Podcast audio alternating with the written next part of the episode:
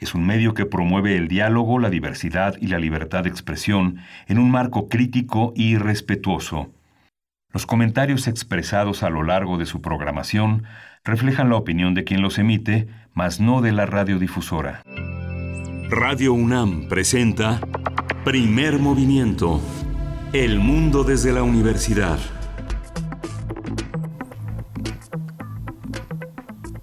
Muy buenos días, bienvenidos, bienvenidas a Primer Movimiento. Hoy es martes 30 de, 30 de junio, junio de 2020, son las 7.5 minutos de la mañana, eh, la hora del centro desde donde transmitimos aquí en Ciudad de México, Ciudad de México, Adolfo Prieto 133 en la Colonia del Valle y también, bueno, allá en cabina, saludo a Uriel Gámez, está en la producción ejecutiva.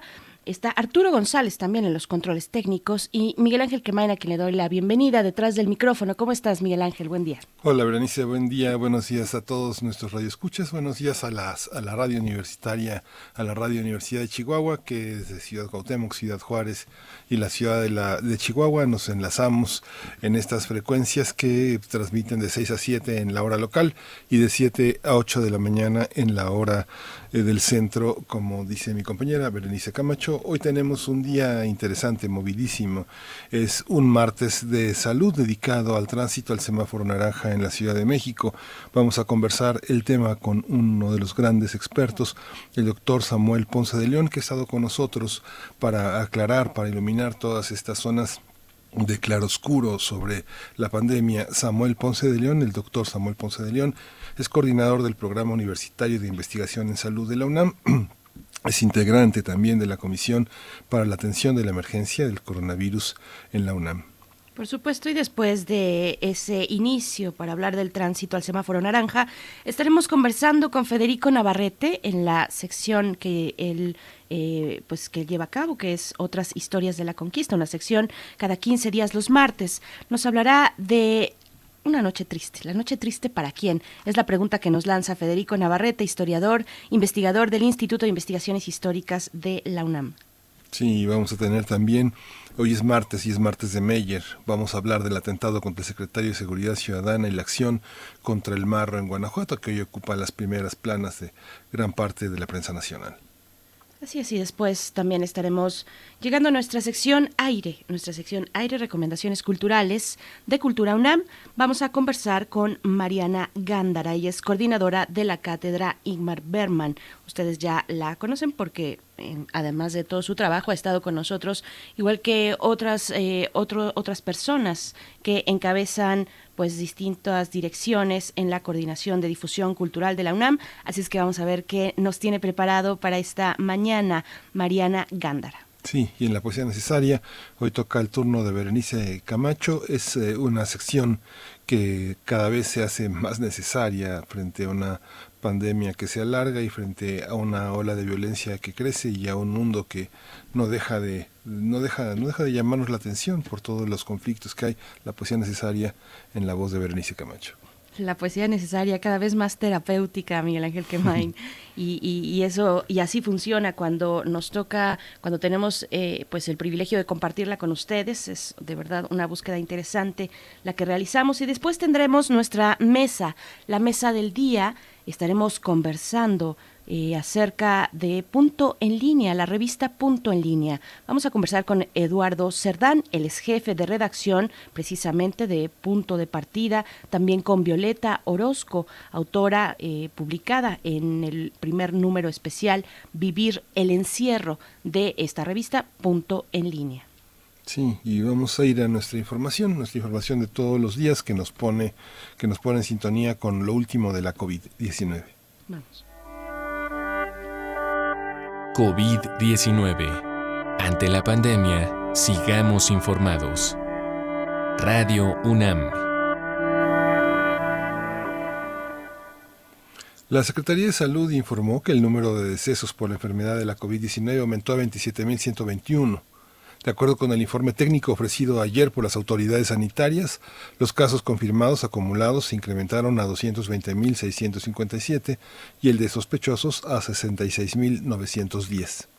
El sistema de transporte colectivo Metro comenzará a partir de hoy a repartir un millón de caretas entre sus usuarios como una medida de protección ante la pandemia de la COVID-19. Florencia Serranía, directora del Metro, dijo que ya cuentan con 150 mil caretas, algunas elaboradas por el gobierno de la Ciudad de México y otras donadas por diversas empresas. Las autoridades capitalinas hicieron un llamado a la población para usar cubrebocas eh, cuando se desplacen en el transporte público. En la información internacional, la Organización Mundial de la Salud anunció que la próxima semana enviará un equipo a China en el marco de una investigación para conocer el origen del coronavirus SARS-CoV-2. Tedros Adhanom, director de la OMS, dijo ayer que la pandemia está lejos de haber terminado. Y en Israel el gobierno decidió ayer, el día de ayer, dar marcha atrás al relajamiento de las medidas sanitarias ante el aumento de contagios. Por ello decidió limitar la mayoría de reuniones públicas a un máximo de 50 personas para combatir la propagación del coronavirus. En un comunicado, la oficina del primer ministro Benjamin Netanyahu señaló que habrá algunas excepciones, ya que las salas de eventos y actividades culturales podrán recibir a un máximo de 250 personas. La UNAM, la UNAM seleccionó 12 proyectos de investigación científica para hacer frente a la pandemia de COVID-19. Se trata de 12 propuestas en el marco de la convocatoria extraordinaria 2020 del programa de apoyo a proyectos de investigación e innovación tecnológica que se conoce como el PAPIT, en su modalidad de vinculación investigación docencia. Entre las temáticas se encuentran la modelación matemática y computacional para evaluar la evolución de la pandemia y el desarrollo de plataformas de inteligencia epidemiológica, desarrollo de instrumentos, insumos y sistemas de análisis para atención sanitaria y también desarrollo de vacunas, entre muchos otros temas.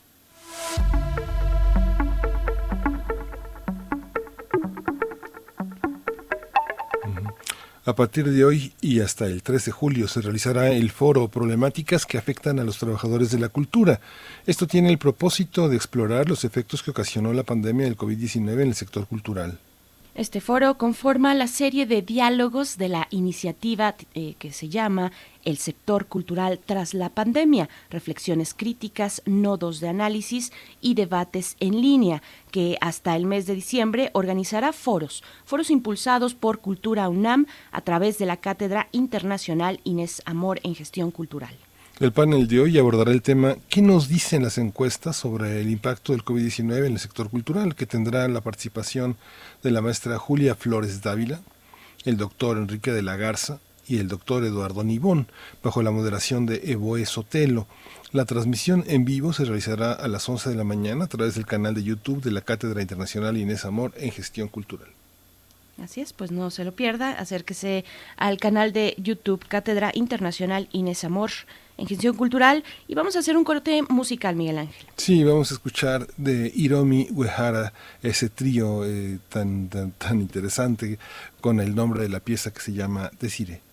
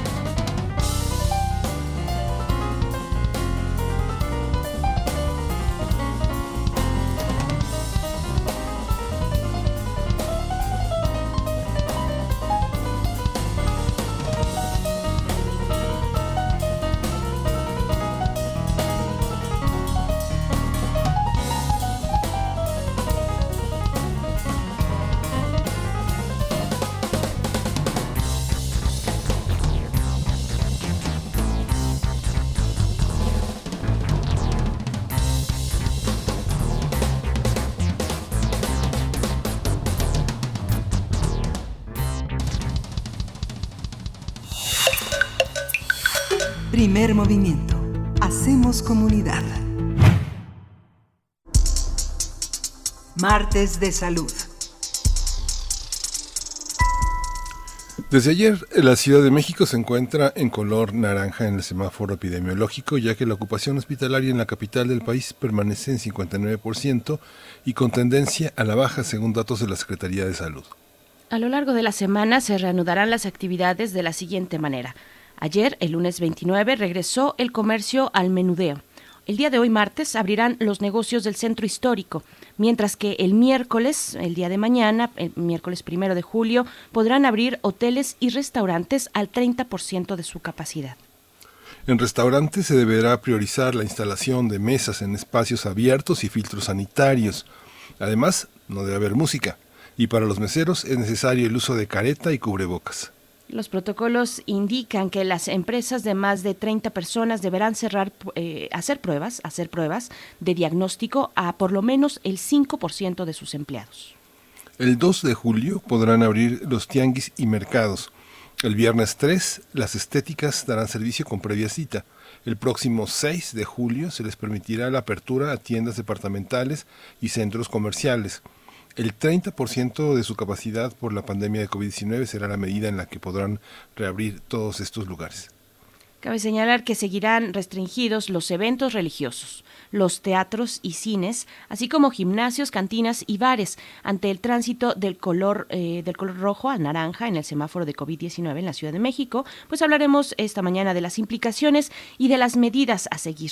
Este día nos acompaña en la línea el doctor Samuel Ponce de León, él es coordinador del Programa Universitario de Investigación en Salud de la UNAM, es profesor de la Facultad de Medicina y jefe del Laboratorio de Microbioma, es especialista en medicina interna e infectología, maestro maestro en Ciencias en Epidemiología Hospitalaria por la Universidad de Virginia en Charlottesville y también es integrante de la Comisión para la Atención de la Emergencia del Coronavirus de la UNAM y bueno, ha estado con nosotros en múltiples ocasiones. Siempre es un gusto poder conversar con usted, doctor Samuel Ponce de León. Muy buenos días, bienvenido a Radio UNAM.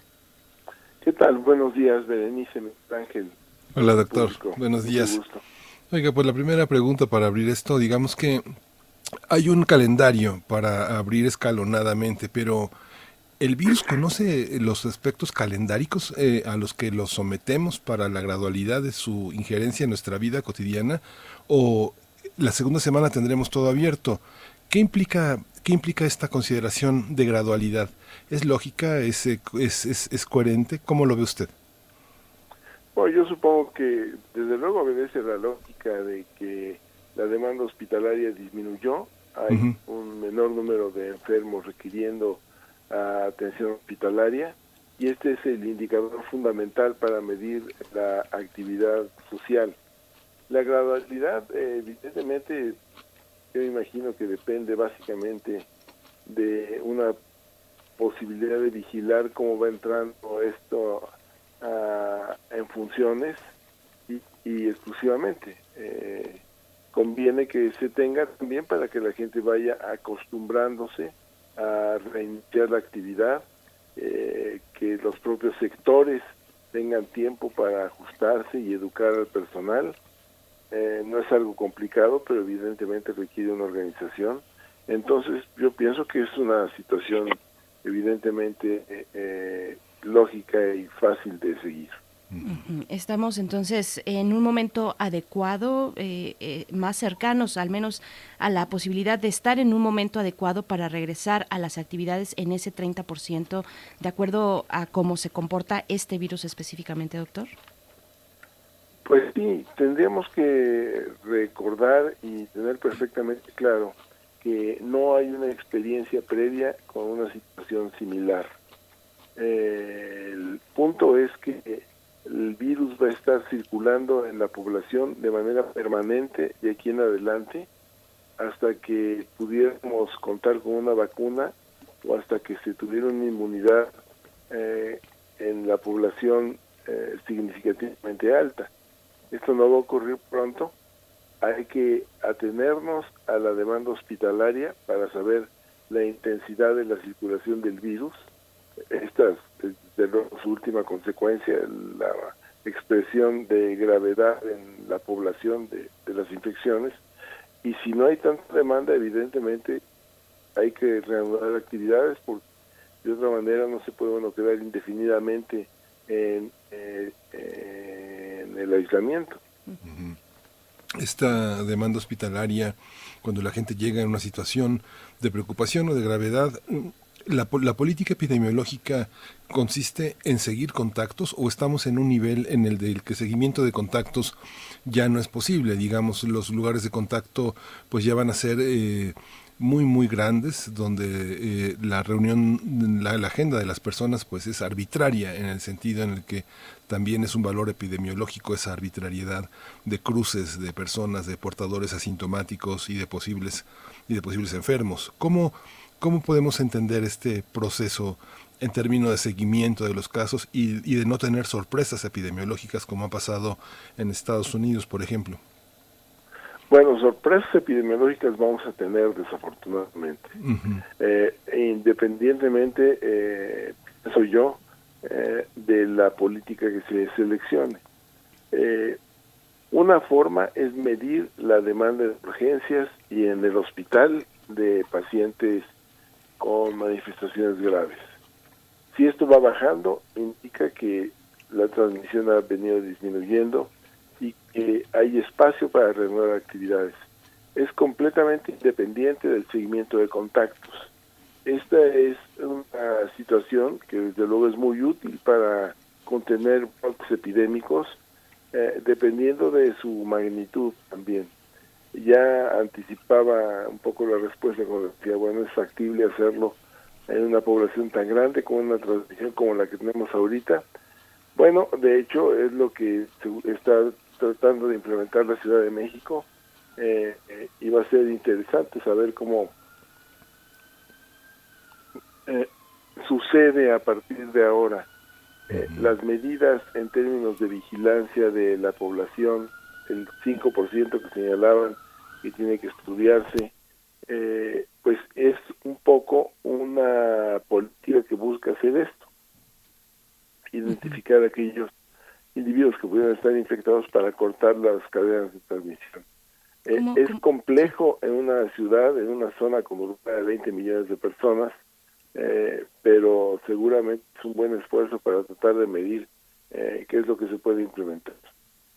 Por supuesto, es, complejo. ¿Cómo, ¿Cómo se gestiona, por decirlo de alguna manera, doctor, cómo se gestiona la posibilidad de un rebrote eh, en términos epidemiológicos? ¿Cuáles son los eh, puntos de, alarma o de atención que, el gobierno, las autoridades sanitarias y, por supuesto, nosotros como ciudadanía tenemos que estar atentos eh, para, para mm, detectar esos posibles rebrotes?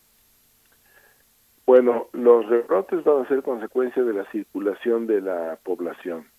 Una circulación que no mantenga en el más alto estándar las medidas de precaución, evidentemente dará como consecuencia un mayor número de infecciones.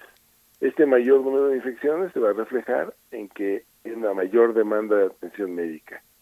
Eh, no hay manera realmente de establecer un sistema que tempranamente nos avise de esto. Aquí tenemos que atenernos realmente a la atención hospitalaria, porque eh, no hay pruebas ni determinación directa del virus ni de anticuerpos que permitan anticipar el comportamiento de este tipo.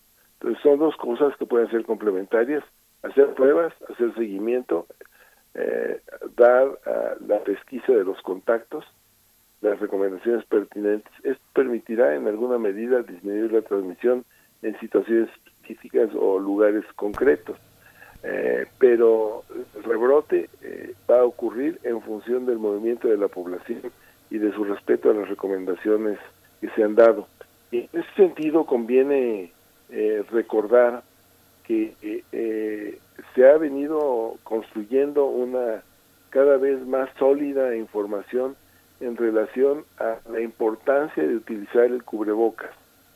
Es fundamental que la población, que todos aprendamos a utilizar correctamente el cubrebocas y que lo usemos continua y masivamente en todos los sitios en donde se debe usar. Esto es básicamente en lugares cerrados. Eh, si alguien sale a hacer ejercicio y está en un parque solo, no tiene necesariamente por qué tener puesto el cubrebocas. Va caminando solo por la calle, no hay gente alrededor, pero en congregaciones de personas, en sitios cerrados, en todas estas oportunidades en donde hay que interaccionar en alguna cercanía con una diversidad de personas, será muy importante utilizar los cubrebocas a partir de ahora. Tenemos que aprender a vivir con esto. Esto tiene que incorporarse como parte de la nueva normalidad. Sí. Oiga, doctor, hay una parte, eh, podemos, podemos andar eh, en la calle sin cubrebocas, podemos hacer ejercicio, ir a los parques. Muchos parques, en el caso de la Ciudad de México, están habilitados para hacer ejercicio. ¿Qué tan difícil es convivir con la superficie si uno tiene niños alrededor?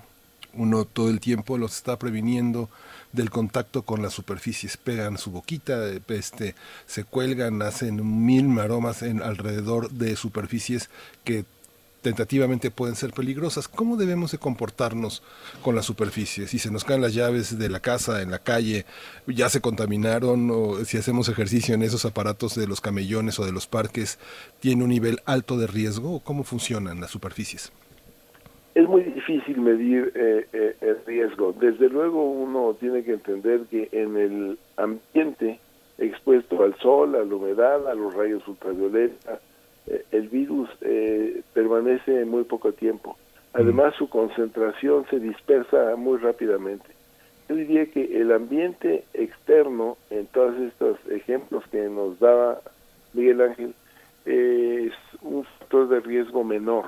Uno tiene que tratar de mantener una higiene máxima, como se quiere entender, si se caen las llaves, eh, conviene limpiarlas, si se va a utilizar un juego público, conviene estar seguro de que esté limpio, eh, pero eh, no debería ser una limitación para tratar de reanudar las actividades. Hay que mantener la higiene, hay que ser cuidadosos, pero en el aire ambiente expuestos a las condiciones atmosféricas normales, eh, la permanencia del virus será muy breve y su dispersión es muy rápida, entonces el, riesgo es mucho menor. Doctor, ¿cómo ve en términos generales eh, este modelo, el, el, modelo de semáforo? ¿Qué nos aporta y qué otros modelos, con qué otros modelos nos podríamos comparar de, de reapertura progresiva en el mundo? ¿Qué tiene este de virtudes y qué otras cuestiones tal vez podrían complementarse viendo la experiencia en, internacional? Bueno, debo decir que no soy un experto en semáforos ni en regresos de estas epidemias. Ya anticipaba que no hay ciertamente experiencia con este tipo de circunstancias. Es la primera vez que eh, el mundo, nosotros, nuestra especie, enfrenta una situación en estas condiciones. No porque no haya habido epidemias, porque las ha habido hace 100 años, influenza, también eh, un gran número de muertes, pero las circunstancias eran completamente diferentes. No había la densidad de centros urbanos que hay ahora, la densidad de población en cada uno de ellos, un virus con esta capacidad de contagiosidad. Eh, entonces, eh, es, difícil establecer comparaciones. en general, yo me imagino que mientras se trate de seguir una lógica que minimice los riesgos, todos estos irán siendo eh, útiles y eventualmente vamos a ver qué es lo que ocurre. Pero en este momento yo no podría comparar ni decir este es eh, mejor que el otro, porque además tampoco es que haya grandes diferencias, no hay otra manera de, de hacerlo. Se regresa gradualmente de algunos sitios utilizando algunos parámetros, fundamentalmente la demanda hospitalaria, eso ya se anticipaba desde hace meses, y así era como iba a ocurrir, y podemos anticipar que va a haber eh, recurrencias, sí va a haber, va a ser una sucesión de, de, olas o de picos o valles, como les guste a quien les eh, comenta sobre estos temas, en donde aumenta la frecuencia de infecciones y llegamos nuevamente al, a la punta máxima de una ola, al acme de, de la curva, eh, entonces tendremos que disminuir la actividad social. Eh, si eh, va de bajada podremos relajar las restricciones. Yo creo que escucharlo pues es una fuente de optimismo y mirando hacia el futuro Uno piensa en otras ciudades del mundo eh, muy equipadas de lavabos, de baños públicos. Eh, aquí muchos centros comerciales, pues ya desde hace bastantes, bastantes años piden una, una cooperación ¿no? de cinco pesos para entrar al baño como mínimo. Y, eh, pero no hay baños públicos, no hay lavabos públicos, el gel, como ha señalado López Gatel en sus conferencias vespertinas, este, es algo paliativo, pero no es eh, lo mejor es el, lavado de manos. ¿Cree que esas políticas en el caso de la de la educación, de la incorporación de niños a las, a las escuelas secundarias y primarias, eh, sea una, una de las medidas que se tengan que implementar en el sistema educativo, el lavado de manos con el que ya están tan familiarizados muchos niños? Ah, ojalá que estén realmente muy familiarizados muchos niños. Sí necesitamos, desde luego, hacer modificaciones estructurales importantes para que la gente pueda mantener la higiene, como señalan correctamente. Eh, no hay suficientes eh, sitios en donde uno pueda lavarse las manos.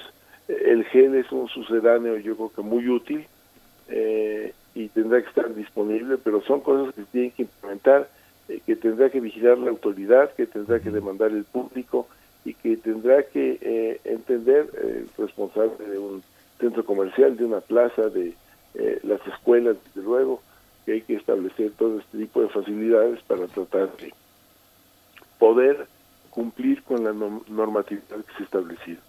Y que es una normatividad evidentemente basada en una lógica de la transmisión del de, eh, virus. Claro, doctor, ¿qué decir para la comunidad universitaria? Cómo está eh, pues trazando la ruta la UNAM eh, dentro de toda su amplitud en todos sus campus y por supuesto en el de mayores eh, bueno mayor población no solamente el campus de Ciudad Universitaria sino algunos que se encuentran también en la zona metropolitana. Cómo cómo se está proyectando este regreso que todavía falta estamos iniciando el verano las vacaciones de verano pero bueno un poco para para que como comunidad nos vayamos haciendo a la idea, eh, porque también pensarnos en esos contextos es importante para, para poder saber qué hacer. Bueno, desde luego hay un proceso de planeación bastante detallado para ah, las actividades en la manera en que se van a, realizar al regreso. Hay un proceso de comunicación que se empezará, ya ha empezado ya a iniciar para que la población, eh, tanto la comunidad académica, la, comunidad estudiantil, nuestros colegas, los trabajadores de, la universidad, eh, estén al tanto de lo que vamos a tener una vez que regresemos. Eh, evidentemente todo el mundo conoce la situación, todo el mundo sabrá que los elementos centrales para evitar la transmisión son los que hoy tenemos ya prácticamente eh, impregnados en la piel, esperemos que también eh, eh, en nuestra memoria, y, es básicamente la higiene, la etiqueta respiratoria, mantener la distancia, el tener esta responsabilidad de hacer un escrutinio personal diario, de decir cómo me siento hoy, estoy bien, no tengo ninguna molestia, no sospecho, estoy infectado. Si es así, me voy a mi actividad, voy al campus de Ciudad Universitaria o algunas de las FES o eh, algunos de los SHs, pero si tengo molestias, si tengo la duda, me quedo en mi casa a ver cómo evoluciono, si tengo dudas llamo al teléfono designado, no quiero exponer a los demás a un contagio, es parte de mi responsabilidad social. Eh, eh, y una vez que llegue a las instalaciones, evitar aglomeraciones, tratar de guardar distancias, mantener una responsabilidad eh, civil, eh, de respeto y de seguridad de los otros y de uno mismo. Yo me cuido, cuido a los otros y, y, los otros cuidan de mí al mismo tiempo. Y este será uno de los mensajes fundamentales, me imagino yo, para este regreso. Ah, eh, desde luego se eh, eh, harán las adecuaciones para que se pueda mantener una adecuada higiene de las manos y un reporte inmediato de aquellos eh, eh, individuos, estudiantes, académicos, trabajadores eh, que sientan una molestia en el curso de su trabajo para que puedan ser rápidamente atendidos correctamente y evitando la exposición de algunas otras personas. En esencia es básicamente lo que va a haber que planear y llevar a terreno. Doctor, un poco ya para, para cerrar esta conversación que lo estamos exprimiendo, pero cuando los universitarios nos vamos de vacaciones, hasta los taxistas se quejan en la Ciudad de México porque la línea azul, la línea, la línea rosa, la línea verde en el metro, la línea que va a universidad, empieza a sentirse como disminuye la afluencia. Ahora está muy desahogada porque pues prácticamente hemos tomado esa distancia de, de replegarnos. Pero ¿Cómo, ¿Cómo funciona esta parte con los profesores? Hemos visto en las encuestas la gran comorbilidad de la gran planta de, eh, en educación media y superior de profesores con gran comorbilidad. Los profesores mayores de 60 años hemos registrado que muchos de ellos no cuentan con coche, que su transporte habitual es el metro. ¿Cómo será esta, esta, parte con los profesores que se cruzan con un problema de la resistencia a la jubilación por la pérdida de prestaciones, por un sistema pues que es pues ha sido muy muy inequitativo con ellos? ¿Cómo, cómo se verá en el eh, cómo se ve esa población frente a la comorbilidad? comorbilidad? Bueno, primero, desde luego, el mensaje es que reconozcan su situación de, de, riesgo. Eh, eh, riesgo en cuanto a una evolución complicada de la infección en caso de tenerla. El riesgo de la infección sí, lo tenemos toda la población por igual. Segundo, que desde luego la, su estado de salud tendrá que ser cuidado máximamente porque no es lo mismo tener hipertensión sin control que controlada o lo mismo podemos hablar de la diabetes o, del peso. Este, tercero, eh, tendrá que mantener eh, extremas las precauciones para evitar la infección. Si uno mantiene realmente eh, cuidadosamente las recomendaciones para evitar los contactos o la exposición, tendrá un riesgo ciertamente menor de, de infectarte. Eh, tenemos que entender eh, en el centro de toda esta discusión que el virus está ahí, va a estar con nosotros el resto de no diré que de nuestra vida no sabría decir tanto tiempo, pero eh, es muy probable que permanezca muchos años acompañándonos. Eh, me refiero a que su, transmit, socialmente transmita en la sociedad eh, y las precauciones tendrán que ser permanentes. ¿Qué tan complicado es? Es complicado, es complicado mantener sana distancia en las instalaciones de, del transporte público, sí lo es, pero hay también todas las recomendaciones que sí se pueden llevar, cubrebocas, careta, no tocar, no, no llevar la mano a, a, la cara, a los ojos, a la nariz, a la boca, que es la vida, la vía de entrada a, que eh, una de las vías de entrada, eh, utilizando el cubrebocas evita eh, la transmisión aérea y también el contacto con gotas. Entonces, tenemos que llevar esto al extremo para evitar riesgos y evitar esas complicaciones. Sí. Por supuesto, pues sí, ¿cuánto tiempo más estaremos en esto? Y esa sería mi, mi última pregunta para usted, doctor Samuel Ponce de León. ¿Cómo se ve en el panorama la llegada de la vacuna? Se han acortado de alguna manera los, los, los, plazos de tiempo normales que se tienen para la elaboración de, de una vacuna eh, debido a esta, a esta pandemia, a la emergencia y ya a la, a la necesidad de tenerla en algún momento próximo. Eh, pues todos nos abrazamos a esa posibilidad por, por obvias razones. ¿Cómo está esta cuestión, doctor? Bueno, tenemos que asumir que vamos a vivir de esta manera eh, lo que queda de 2020 y 2021 al menos.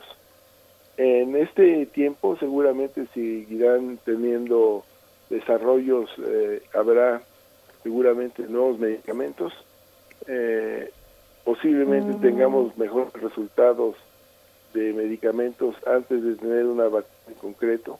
Finalmente, tener una vacuna no es eh, tener el anuncio de la vacuna eh, poder tener la vacuna es recibir la vacuna, ya cada uno de los individuos que eh, eh, tienen que ser vacunados. El proceso para esto, desde de aquí a la distancia, se ve muy largo todavía. Hay buenas noticias, se han acortado tiempos, todas las agencias, los reguladores, los investigadores, las farmacéuticas, todo el mundo está metido en una carrera para tener rápidamente el biológico Esto implica una serie de pasos que irremediablemente se tienen que cumplir y seguramente vamos a tener buenas noticias a lo largo de los meses que vienen, pero necesitamos más que noticias, la vacuna a nuestro alcance ya, el de usted, de Miguel Ángel, de Berenice, y, y hasta que la tengamos es cuando sabremos si el tiempo fue récord o no fue récord. Sí. Pues mientras pues tanto estamos en esa espera, sí, Miguel Ángel. Sí, no, pues muchísimas gracias, doctor. Pues seguiremos como le hemos prometido y se lo hemos cumplido, eh, eh, buscándolo, eh, buscando nuevas preguntas que siempre todos los días nos aparecen. Y bueno, gracias por estar con nosotros, por acompañar aquí a Primer Movimiento y a Radio UNAM en esta, en esta iluminación de zonas que siempre resultan oscuras si no se reiteran y no se, y no se profundiza en ellas. Muchas gracias, Samuel Ponce de León. No, al contrario, ustedes muy amables, eh, Miguel Ángel Berenice, el público, la comunidad universitaria, mucho gusto saludos a todos. Gracias, hasta pronto. Gracias. Pues bueno, saludos también a quienes nos están sintonizando desde distintos puntos de pues no solamente del centro de la ciudad, también, eh, por ejemplo, nos saluda José Ramón Ramírez en Oaxaca, Oaxaca con su propio panorama. Eh, Raúl Narváez está en eh, la alcaldía Benito Juárez, en la Narvarte, por ejemplo. vaya, menciono esto precisamente porque estamos hablando de la Ciudad de México y de otros 17 estados de la República que están ya esta semana con semáforo naranja. También Miguel Ángel Gemirán desde la Ciudad de México. En fin, muchas gracias por, por escribir por compartirnos eh, pues sus inquietudes. Oscar, arroba Lucor desde el periférico, dice que nos escucha, pues saludos para ti, Oscar Alfonso de Alba Arcos también, desde, desde un lugar no tan transparente del aire, nos dice. Bueno, pues vamos a ir con música, vamos a escuchar esto que se titula La ciudad, está a cargo del Shirota.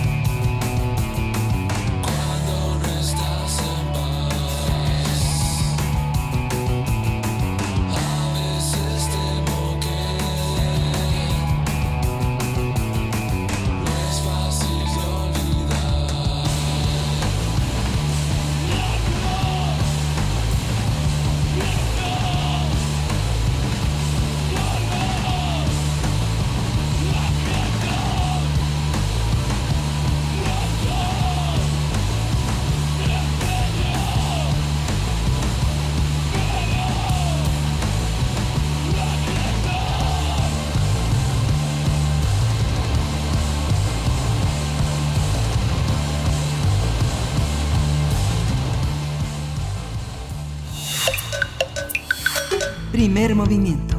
Hacemos comunidad.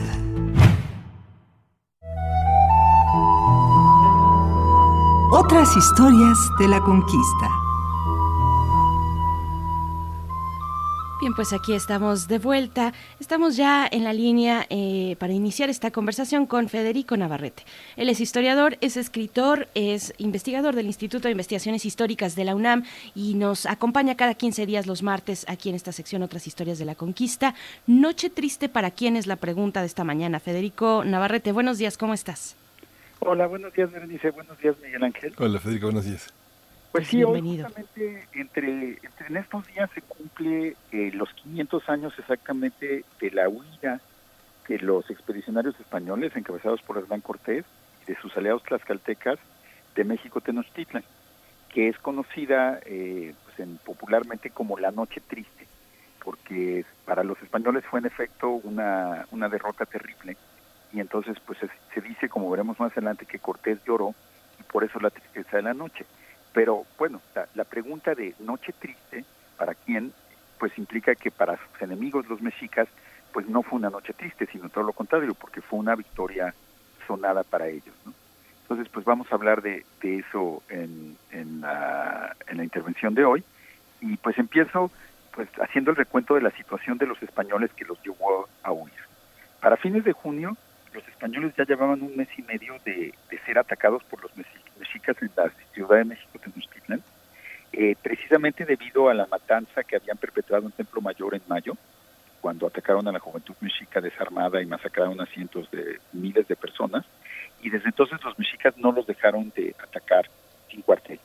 Ya para un mes y medio después, pues los españoles estaban muchos de ellos heridos, tenían muy poco alimento, casi no tenían agua, y sabían que su situación en la ciudad era insostenible, que si se quedaban ahí los iban a matar. Por eso decidieron escapar. Y para eso, pues hicieron tres grandes preparativos. Eh, el primero es que construyeron un puente de madera que, portátil que les permitiría atravesar los canales que separaban a México Tenochtitlan de la, de la tierra firme y que los españoles y que los mexicas, eh, esos canales normalmente están cubiertos con puentes en las calzadas, pero cada noche los mexicas quitaban los puentes precisamente para que los españoles no pudieran huir, porque querían matarlos dentro de la ciudad.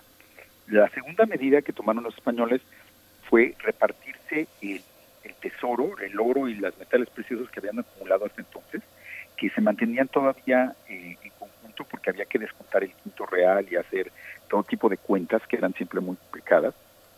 Pero en este momento, pues Cortés decidió que era imposible eh, transportar el tesoro en su conjunto y que lo más seguro era repartirlo entre los hombres para que cada quien se cargara de su parte. Así que a cada quien le tomó le tocó su pedazo del botín. Y las fuentes indígenas eh, cuentan que cuando recibieron el oro los españoles bailaban como monos, pues sentían que por fin habían tenían la recompensa de, eh, de sus esfuerzos y bueno y también de las atrocidades que habían cometido. Y finalmente la tercera medida que tomaron los españoles antes de huir fue asesinar a todos los gobernantes mesoamericanos que tenían como rehenes o como cautivos en sus manos. Mataron al gobernante de, Tlatelolco, mataron a Cacama, el gobernante de Texcoco, y mataron a un buen número de otros nobles mexicas y tenochcas. Lo más probable, según nos cuenta Matthew Restal en Noticonquista en, en el número de la semana anterior, es que al masacrar a todos estos señores hayan masacrado también a Moctezuma. Mm. Aunque los españoles luego inventaron que habían sido los mexicas los que les habían aventado una piedra y que la, la culpa de Moctezuma no era suya, lo más racional es que haya sido asesinado junto con esto pues era lógico, un ejército que huye no puede llevar prisioneros, lo cual desde luego no justifica pues, la, brutalidad de los actos cometidos por los españoles. Entonces bueno, después de haber hecho estos preparativos, los españoles huyeron la noche del 29 o del 30 de junio y este y todo iba bien, iban eh, avanzando sobre los canales Humhuatacuba, que era el canal más la, ciudad más cercana a México Tenochtitlán, cuando fueron descubiertos por una mujer que había salido a buscar agua y ella dio el grito de que huían.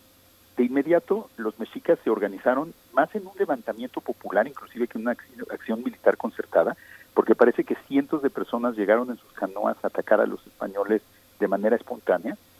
Y pues fue una debacle, porque los españoles estaban en un canal y entonces los mexicas los podían atacar desde el agua por dos lados, eh, haciéndoles llover piedras, flechas, y además los perseguían por el canal atacando su, su retaguardia. Eh, los españoles lograron resistir este brutal ataque durante eh, un buen rato, pero finalmente perdieron su puente y al llegar a un canal que se llama Tolteca, ya no pudieron cruzarlo, pues tuvieron que cruzarlo nadando y muchos de ellos murieron en el agua debido al oro que cargaban. Las fuentes, sobre todo indígenas, son muy claras en eso. Como se habían llenado los bolsillos de pesados lingotes de oro, pues esos los hundían y los hicieron ahogar. Y tristemente los, los españoles que lograron pasar al final y los tlaxcaltecas que lograron pasar al final fue porque pisaron los cuerpos ahogados de sus compañeros que habían acabado por cegar el canal. El famoso salto de Alvarado, que todavía se celebra en el nombre de una calle, es que Pedro de Alvarado, uno de los capitanes españoles, brincó este canal con su caballo. Por eso se llama Salto de Alvarado la calle, todavía hasta la fe. Y bueno, y finalmente los españoles lograron llegar a Tacuba y de ahí este, se refugiaron en Tacuba después de saquear la ciudad y de hacer huir a sus pobladores y después y ahí eh, Cortés se puso a descansar debajo de un árbol, el famoso árbol de la noche triste, y según cuenta la leyenda, él nunca lo admite, pero otros historiadores dicen que lloró por la desgracia que había sucedido. De ahí se bautizó el nombre Noche Triste. Sin embargo, pues como les decía, para los mexicas no fue tan triste y la batalla continuó. Los españoles huyeron a rumbo a Tlaxcala, que era la única esperanza que tenían, y los mexicas los siguieron persiguiendo hasta Otumba, donde hubo una gran batalla que finalmente los españoles lograron vencer y con eso terminó esta, esta fase de la guerra. Los españoles llegaron a Tlaxcala y ahí se recuperaron y los mexicas regresaron a su territorio. Era una victoria muy clara de los mexicas y tuvo dos consecuencias inmediatas. Una, que, que los españoles se tuvieron que refugiar en Tlaxcala y se hicieron aún más dependientes de los tlaxcaltecas para su supervivencia, que es algo de lo que hablaremos más adelante. Y dos, que los mexicas pensaron que de alguna manera habían vencido a los españoles y pensaron que al verlos débiles podían ser magnánimos y ofrecerle perdón a todos los pueblos que los habían apoyado. Y sin embargo ese fue un terrible error, porque en vez de verse fuertes, mostraron debilidad en el momento de su mayor victoria y eso terminó por hacerles daño. Entonces, aunque fue una victoria para los mexicas, fue una victoria efímera, porque no terminó con la guerra y un año después, pues los, bueno, seis meses después, los españoles volverían a atacarlos de nuevo. Pues es, es muy, eh, muy revelador perdón, de, eh, de, nuestra forma, el título, el título de este pasaje de la historia, ¿no? que, que, aprendemos siempre desde la primaria, eh, es muy revelador pues la forma de leer la historia, nuestra propia forma de leer la historia, y lo planteas bien ahora cuando dices, pues una noche triste para quién, ¿Por qué fue triste? ¿Por qué no voltear, digamos, esa, esa versión y decir, bueno, no lo fue, aunque pudo haber sido por llamarlo de alguna manera pírrica en ese momento, pues fue un, un, triunfo eh, para, para, para, los habitantes de México, Tenochtitlan. Pues sí, se supone que más de la mitad de los españoles murieron en esta noche y en las siguientes batallas, en esa semana, digamos, de, de ataques, lo cual pues fue un revés brutal para los españoles. Murieron buena parte de sus caballos también, perdieron piezas de artillería, o sea, fue un, fue un desastre absoluto. Ahora, por otro lado, aún si para los mexicas pudo haber sido una noche alegre por su victoria, por llamarla así, pues finalmente fue el inicio de una guerra que todavía duraría un año más. O sea, a lo mejor los mexicas pensaron que era el fin de la guerra, pero en realidad esto no fue más que la continuación de la guerra, pues los españoles eh, pues mantuvieron su resolución de someter a los mexicas a costa de lo que fuera, y entonces pues se ha visto retrospectivamente, pues no es más que la introducción de una guerra muy sangrienta que terminaría con la destrucción de México Tenochtitlan. Pero bueno, no le quitemos felicidad a los mexicas que en, a finales de mayo, de junio de 1520 no tenían idea del futuro que les esperaba en un año y pensaron que habían logrado deshacerse de estos invasores tan incómodos que los habían venido a amenazar. ¿Cómo se convirtió? ¿Qué, ¿Qué, hay en una sociedad que permite que eh, esa fortaleza se convierta en su debilidad, esa magnanimidad que señalas, Federico? ¿Qué, ¿Qué elementos éticos hay en juego que permite esa deliberación frente a la victoria? Pues es, curioso, ¿no? Esa es una de las grandes paradojas de la conquista. Eh, lo, han investigado varios eh, autores y básicamente pues es que el poder de los mexicas se basaba en la fuerza. no, no tanto al interior de cada del, del, del, del Altepetl, del propio Estado mexica, que ahí tenía, el poder tenía otros fundamentos religiosos, una legitimidad propia. Pero en la relación de los mexicas con los otros pueblos de Mesoamérica, la única que importaba era la fuerza. los mexicas mandaban porque eran los más fuertes y los que más miedo provocaban. Y entonces en el momento en que los mexicas se ven magnánimos y ofrecen perdón, inclusive ofrecen eh, perdonarle tributos a las a sus antiguos pueblos sometidos a cambio de que los ayuden contra los españoles, curiosamente lo que demuestran con esta acción es debilidad, no fuerza. No se esperaba de los mexicas que pidieran ayuda. Y entonces en el momento en que piden ayuda, la conclusión de las personas no es que necesitan ayuda y que conviene ayudarlos, sino por el contrario, están débiles y entonces no conviene ayudarlos porque ya perdieron lo único que tenían que era la fuerza. Creo que eso habla un poco, no, no sé si de la sociedad en general, pero sí habla de los pocos fundamentos políticos del poder mexicano. Era un poder puramente militar pues el poderío militar pues siempre eh, es efímero porque pues siempre puede llegar alguien más fuerte que tú. Sí. Por supuesto. Pues querido Federico Navarrete, invitamos a, la audiencia a que pueda acercarse a noticonquista.unam.mx y ahí precisamente hay una referencia a un libro tuyo, una novela tuya, Huesos de lagartija. Es una novela que puede ser muy interesante, por ejemplo, para chicos y chicas que están entre, pues, iniciando la secundaria, un poquito finales de primaria y, la secundaria. Yo creo que puede ser, a mí me ha tocado, de hecho, Federico, ver que, que en algunas secundarias dejan este libro para acercarse a las vivencias de la conquista desde los ojos de una joven mexica. Así es que, bueno, Huesos de lagartija, donde retomas eh, en algún punto eh, precisamente la descripción de, de esta batalla desde ese punto de vista muy particular de una joven mexica, ahí está la invitación. Pues te agradecemos mucho, querido Federico Navarrete. Fue, un gusto estar con ustedes. Gracias, Federico, igualmente.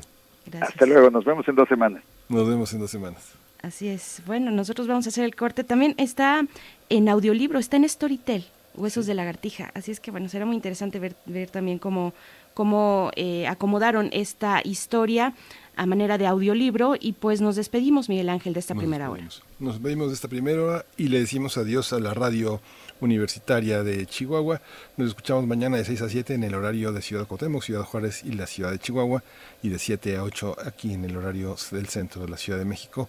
Quédese aquí en Radio NAM, quédese en primer movimiento, nos vemos en unos momentos. En unos momentos más, porque vamos a tener nuestro martes con Lorenzo Meyer nos propone el tema del atentado contra el secretario de Seguridad Ciudadana en la Ciudad de México y la acción contra el marro en Guanajuato. Es el tema que nos propone el, doctor Lorenzo Meyer, profesor investigador universitario, y después estaremos, eh, bueno, todavía, todavía nos quedan dos horas por delante. Les invitamos también a escribir a nuestras redes sociales, a comentar, a seguir haciendo comunidad arroba P Movimiento. Estamos en Twitter, sí, y Primer Movimiento UNAM en Facebook. Vámonos con el corte.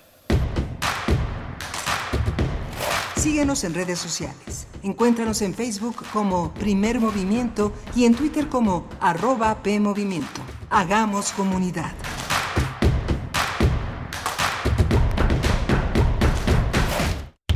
El distanciamiento social y el aislamiento son medidas necesarias para los tiempos que vivimos.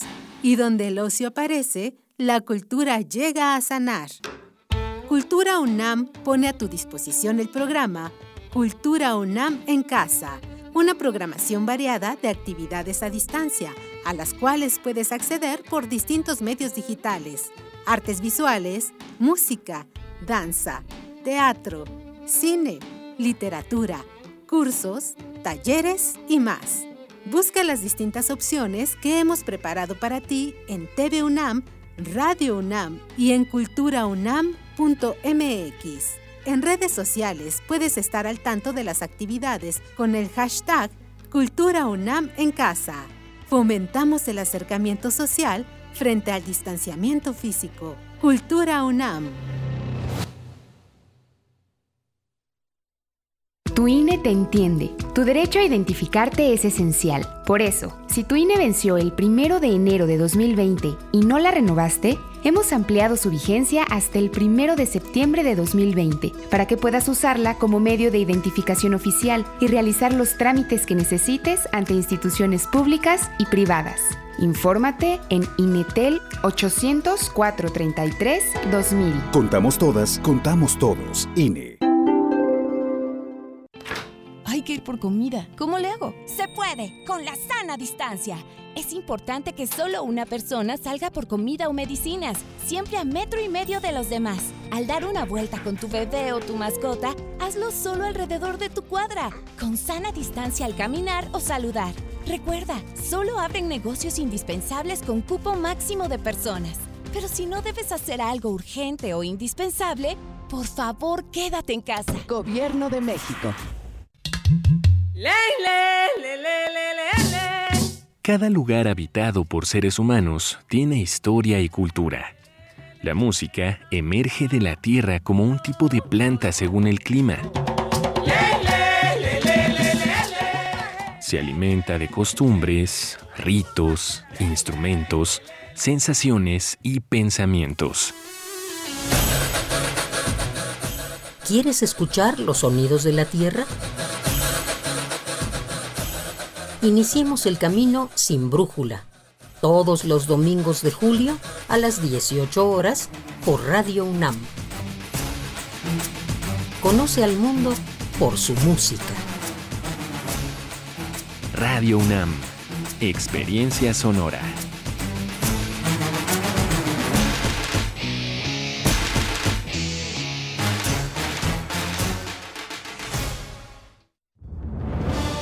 La vida está llena de sucesos incomprensibles, maravillosos y misteriosos. Cuando nosotros no le encontramos respuesta, entonces se vuelve un caso para... La araña. Acércate al conocimiento científico y técnico de la mano de especialistas en la serie de divulgación La araña patona. araña patona. Con Juan Manuel Valero. todos los sábados a las 13 horas por el 96.1 de FM.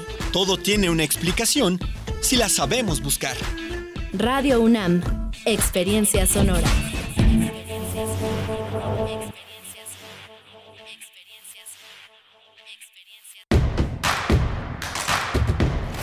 Encuentra la música de primer movimiento día a día en el Spotify de Radio UNAM y agréganos a tus favoritos.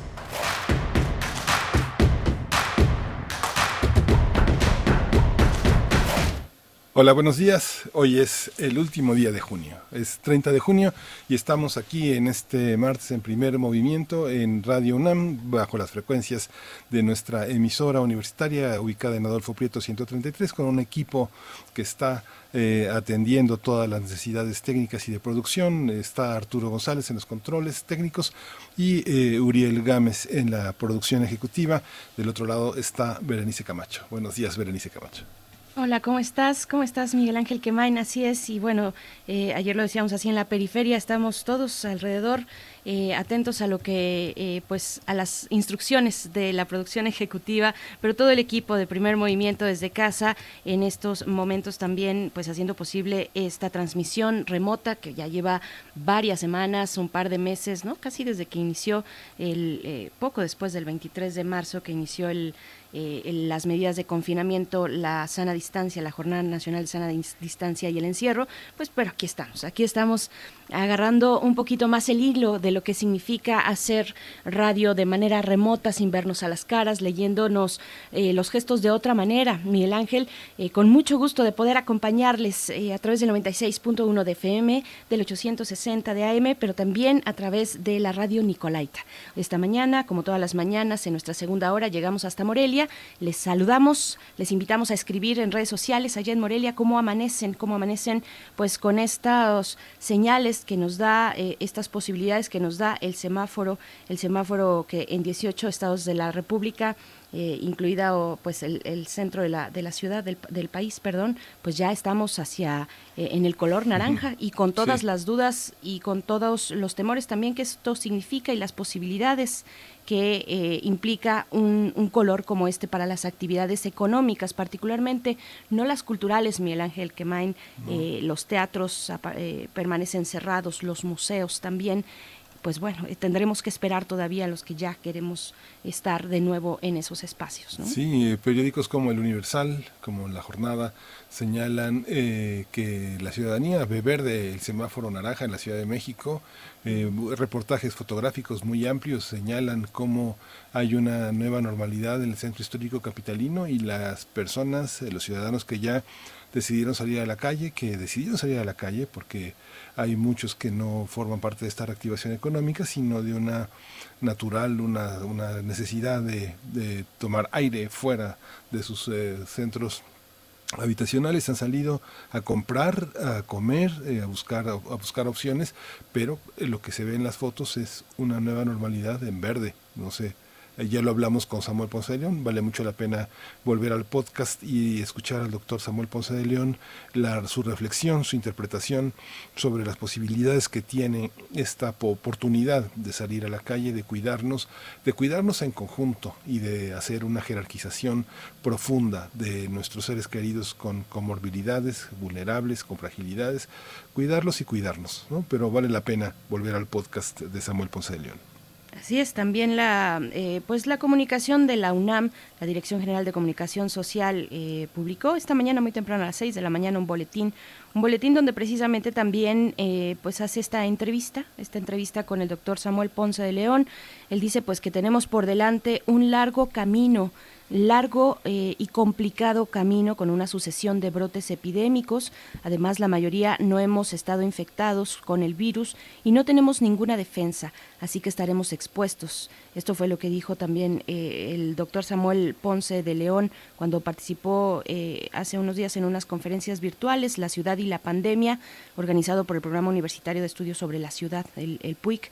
Así es que bueno, mm, vamos, vamos a ver cómo, cómo va progresando esta situación. El uso de cubrebocas eh, se debe, eh, pues debe ser eh, utilizado en los espacios públicos, ya lo han dicho así autoridades de distintos estados de la República, también en otros países ya es obligatorio el uso eh, de, cubrebocas cuando se está en espacios en espacios públicos. Así es que bueno vamos viendo cómo cómo va avanzando esto. Y en unos minutos más estaremos conversando con el doctor Lorenzo Meyer, profesor investigador universitario, nos hablará sobre el atentado contra el secretario de Seguridad Ciudadana de la Ciudad de México, este eh, hecho muy sorprendente que eh, ocurrió la mañana, la mañana del viernes pasado. Así es que bueno, ¿qué, ¿qué significa esto? Las acciones contra el marro también nos pone como tema eh, en esta mañana el doctor Lorenzo Meyer, Miguel Ángel. Sí, vamos a trabajar este, este tema y bueno, pues eh, de entrada nos vamos a ir eh, con música preparando preparando ya eh, la llegada del doctor Lorenzo Meyer, que justamente hay muchos temas que se desprenden de toda esta violencia que está en las primeras planas, como usted lo verá de esta mañana, la prensa, la prensa nacional y la prensa de los estados, que no, no hay que, no hay que olvidar que existe, que existen los estados, no somos el centro, somos el centro del país, pero geográficamente nada más. Así es, geográficamente. Vamos con algo de música, vamos con esto que está a cargo de Vampire Weekend, la canción es Brain.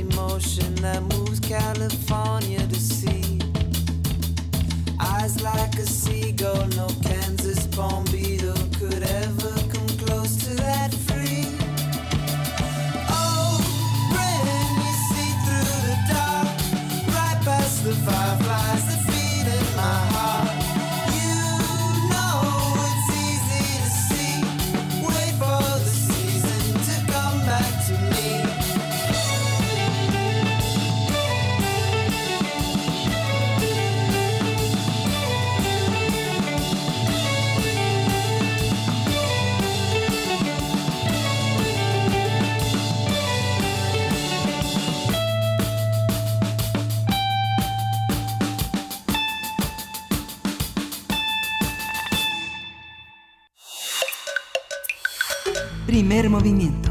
Hacemos comunidad. Martes de Meyer. Martes de Meyer. Vamos a tener la presencia del doctor eh, Lorenzo Meyer con nosotros. en, unos, en unos minutos más estamos eh, eh, luchando con, los, con las líneas telefónicas, que siempre es una lucha muy divertida. Yo creo que nosotros queremos abrir Gámez hacer esta lucha pues nos divierte, debe ser bastante difícil estar en esa, en esa tarea, Berenice Camacho. Sí, sí, lo es. Lo es. En unos momentos más estaremos con el doctor Lorenzo Meyer y, y pues bueno, eh, vamos, vamos a tener esta conversación, Miguel Ángel, una conversación importante con muchos matices, también con muchos significados. Es una eh, un episodio muy simbólico, me parece, lo que ocurrió el viernes pasado en este atentado contra el secretario de Seguridad Ciudadana, Omar García Harfuch. Así es que, bueno, vamos a escuchar. ¿Ya está por ahí el doctor Lorenzo Meyer? Doctor, ya, estoy. Viene bajándose de la bicicleta, doctor Meyer. ¿No? No, no funcionó uno de los teléfonos. ¿Quién sabe si le dio ah. COVID? Buenos días, ¿cómo está doctor? Aquí estamos Berenice Camacho y su servidor, Miguel Ángel. Pues eso de los buenos días, este, es un decir, ¿verdad? Porque estos días no son buenos. Pero aquí estamos. Sí, doctor. Vamos a hablar del atentado al secretario de Seguridad Ciudadana en la Ciudad de México y el marro que en Guanajuato que hoy ocupa las primeras planas después de una aparente desquite fuertísima, ¿no? Bueno, este tema eh, siempre será discutido de manera provisional en tanto no tengamos todos los elementos para hacer el juicio final. Pero por ahora eh, me lleva a plantear una disyuntiva, no sé qué les parezca a ustedes. El eh, planear y llevar a cabo un atentado que, bueno, se frustró, pero pudo no haberse frustrado, obviamente en la Ciudad de México al eh, encargado de la policía de la Ciudad de México, ya estamos hablando de los niveles altos de la administración pública, muy altos, eh, la decisión de hacer, eh, de llevar a cabo este atentado, una de dos, a mi juicio, muestra o que el cartel Jalisco Nueva Generación se considera ya con la suficiente fuerza para retar de una manera tan abierta, no al gobierno de la Ciudad de México, al gobierno federal. Eh, algunos pueden decir que al Estado mismo es un reto eh, mayúsculo, porque lo hace bueno, no podía yo decir que a la luz del día porque apenas estaba amaneciendo, pero el equivalente. Lo hace de manera muy abierta, con eh, una buena cantidad de elementos y con un armamento que ya a la hora de usar los Barretts eh, está usando el armamento más eh, fuerte que puede tener para ese tipo de, de acciones. Entonces, ¿qué espera? Eh, ¿Por qué lo hace? En el eh, modo de operar tradicional de este grupo, de estos grupos criminales, se trataba de no hacer mucho ruido, de no causarle problemas al gobierno y que conste que el crimen organizado, en particular el que está ligado al narcotráfico, viene actuando desde hace un siglo.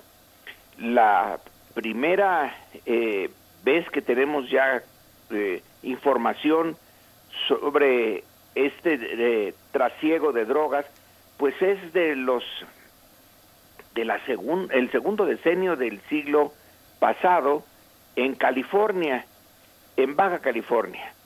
Ahí cuando todavía era territorio, un el personaje central, el coronel Cantú, que eh, estaba a cargo formalmente del gobierno, también tenía ya sus conexiones con el eh, eh, narcotráfico. Claro que eran muy pequeñas las cantidades que se traficaban, pero en fin, tiene toda esa historia de un siglo. Durante mucho tiempo, estos eh, grupos criminales trataron de no crear problemas, de que no se viera su presencia. Eh, en Sinaloa eh, mataron a un gobernador, pero no era eso lo, lo normal. Lo normal era que estuvieran, sí, en relación con quienes tenían en sus manos el gobierno formal, pero subordinados para no crearle problemas ante la opinión pública o ante eh, autoridades superiores, finalmente la presidencia de la República. Pero ya en los años 70 algo pasó, hubo una mutación en el carácter de el eh, narcotráfico y empezaron a actuar ya por eh, de manera más independiente. Quizá es el momento en que el sistema político tradicional, el basado en el presidencialismo, el PRI y el partido de Estado, empezó a eh, declinar. Y finalmente se independizaron, tomaron el control de ciertos territorios y retaron ahí, en esos territorios, al gobierno. El eh, caso del Culiacanazo, que todavía está muy fresco en la memoria de todos nosotros, bueno, pues es un ejemplo ya de este reto. Pero llegar a la Ciudad de México, eh, en el eh, caso del Culiacanazo, quien tuvo la iniciativa fue el gobierno federal. En este caso, en la Ciudad de México, quien toma la iniciativa es el grupo criminal. Eh, no se puede explicar de una manera racional, salvo que se considere que tienen tal cantidad de recursos que el reto tiene sentido de mostrarle a, al gobierno que no se puede meter con ellos, que tienen la capacidad de actuar contra los más altos funcionarios y hacerlo cuando quieran, donde quieran y en la manera en que quieran.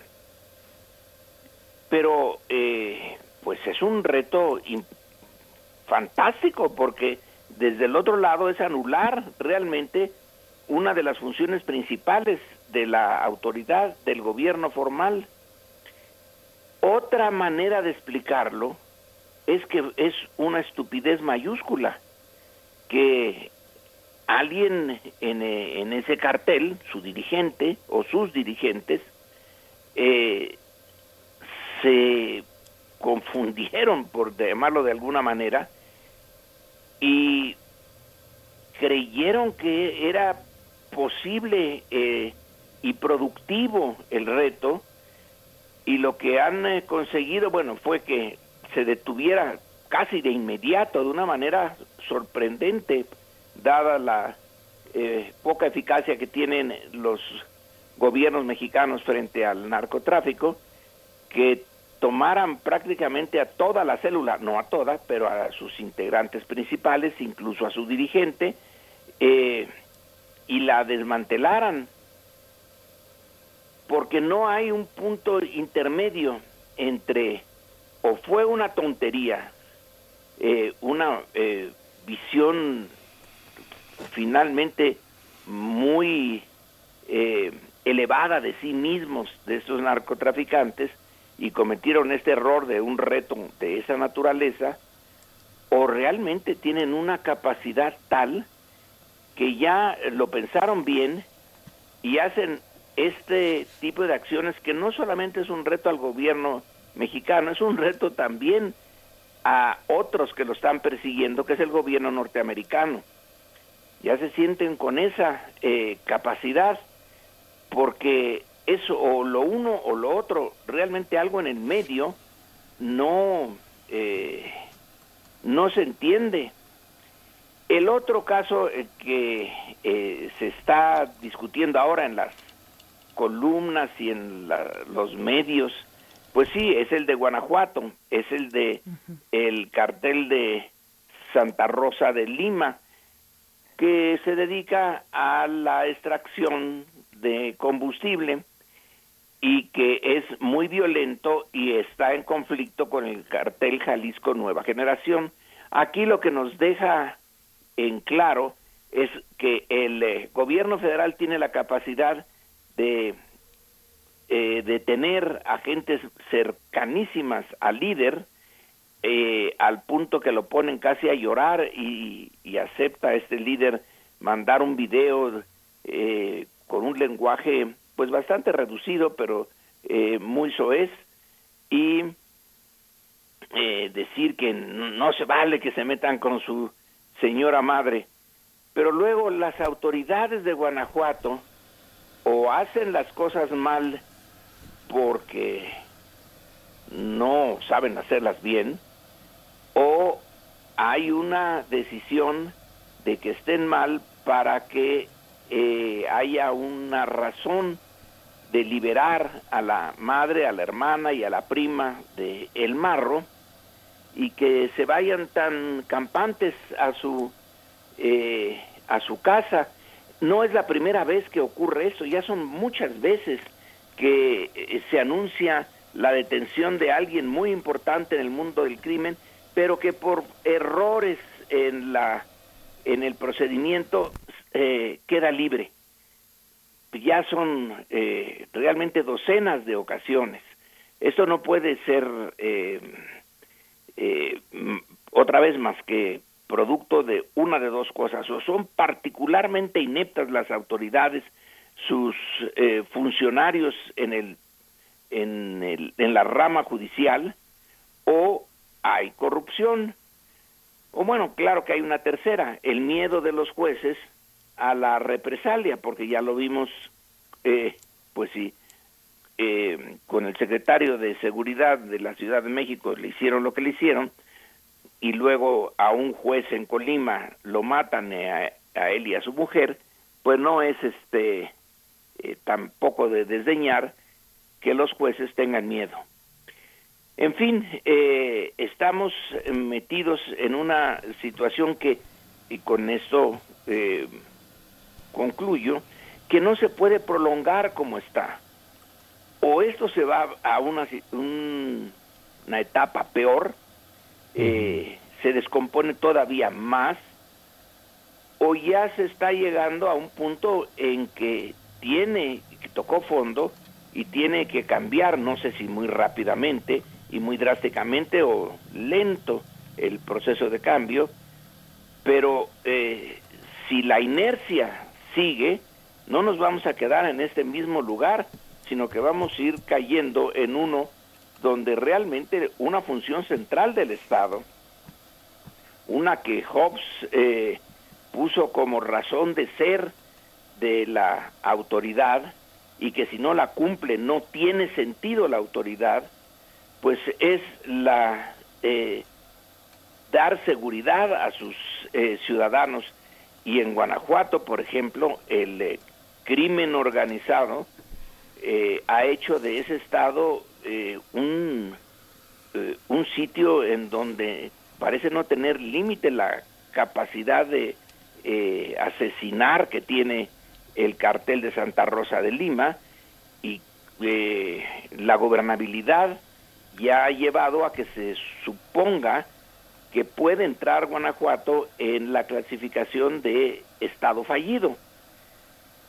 No es eh, sostenible esa situación por un tiempo muy largo o se arruina más y entonces sí a, ver eh, cómo salimos de esto porque no se puede funcionar más o menos eh, como Estado-nación eh, aceptable en esas condiciones, o ya entramos en una etapa en donde el Estado recupera eh, con lentitud, si se quiere, pero recupera otra vez su capacidad de imponer el orden y dar protección.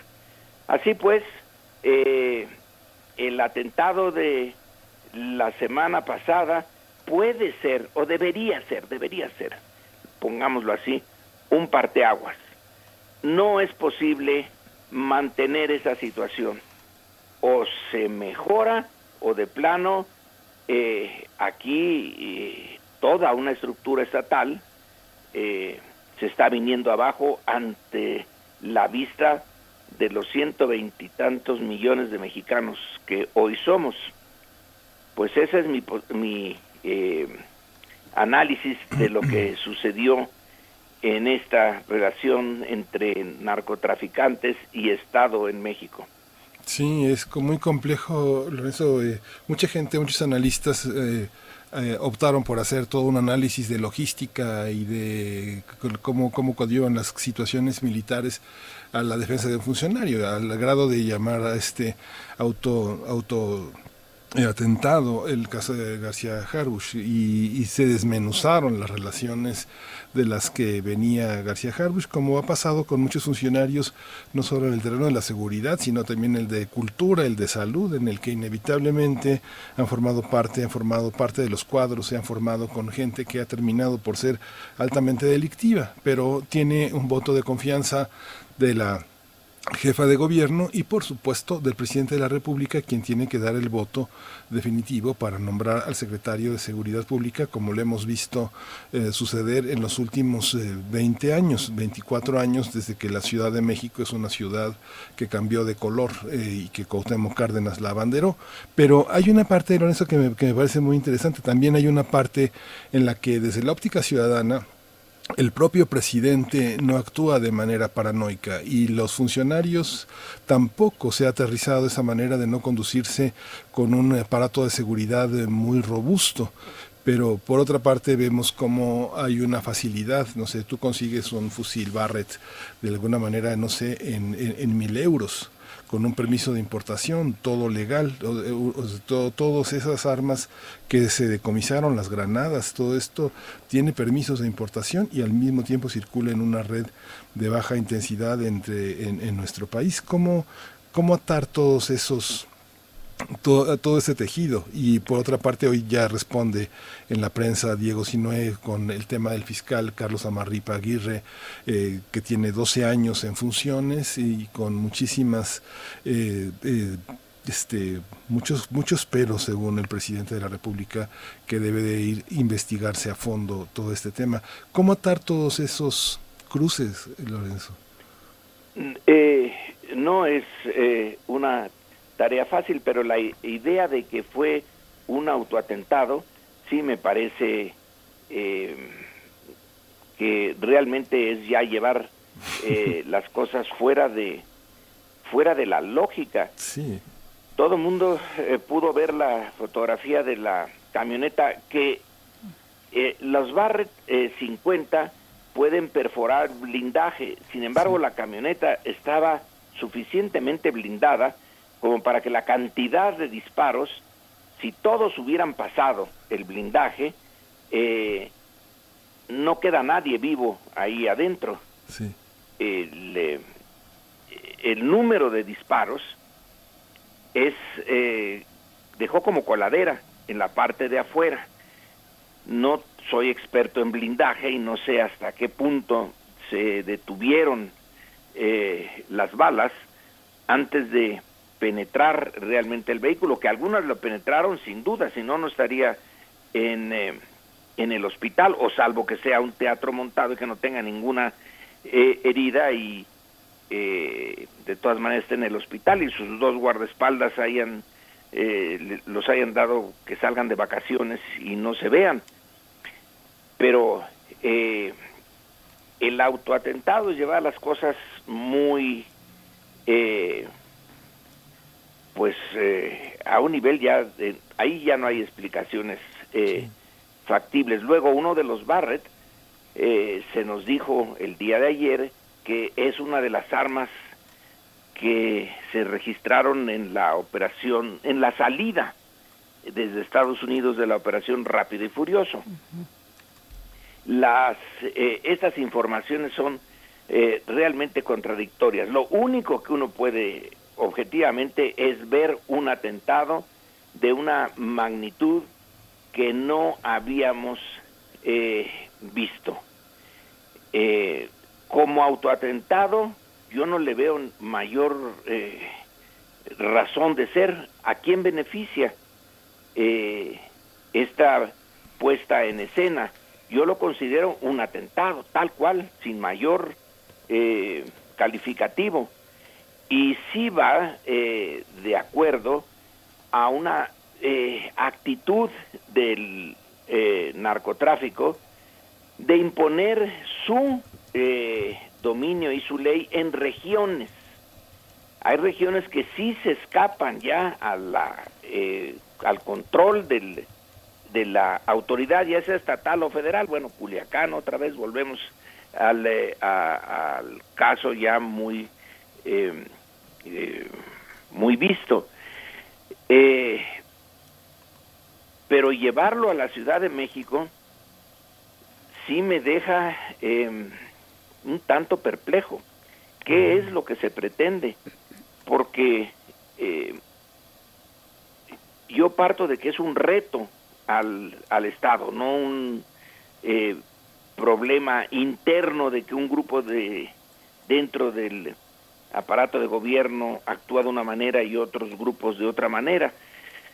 Eh, el reto es realmente eh, dio, subió un peldaño eh, o varios peldaños y ya no deja mucho espacio para moverse o se actúa eh, con la Guardia Nacional que apenas lleva un año y que desde luego todavía no está en condiciones óptimas, pero en fin, ya está ahí y se actúa con todo el aparato de inteligencia y armado que tiene el Estado y se detiene esta escalada o el que queda realmente en una posición política muy mal es el gobierno. Eh, el, eh, el dañado políticamente es el gobierno, el gobierno federal.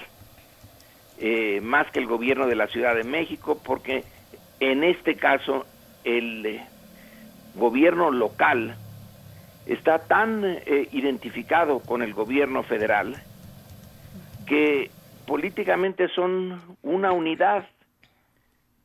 Ya nada más falta que se haga un atentado contra un secretario de Estado o contra el presidente.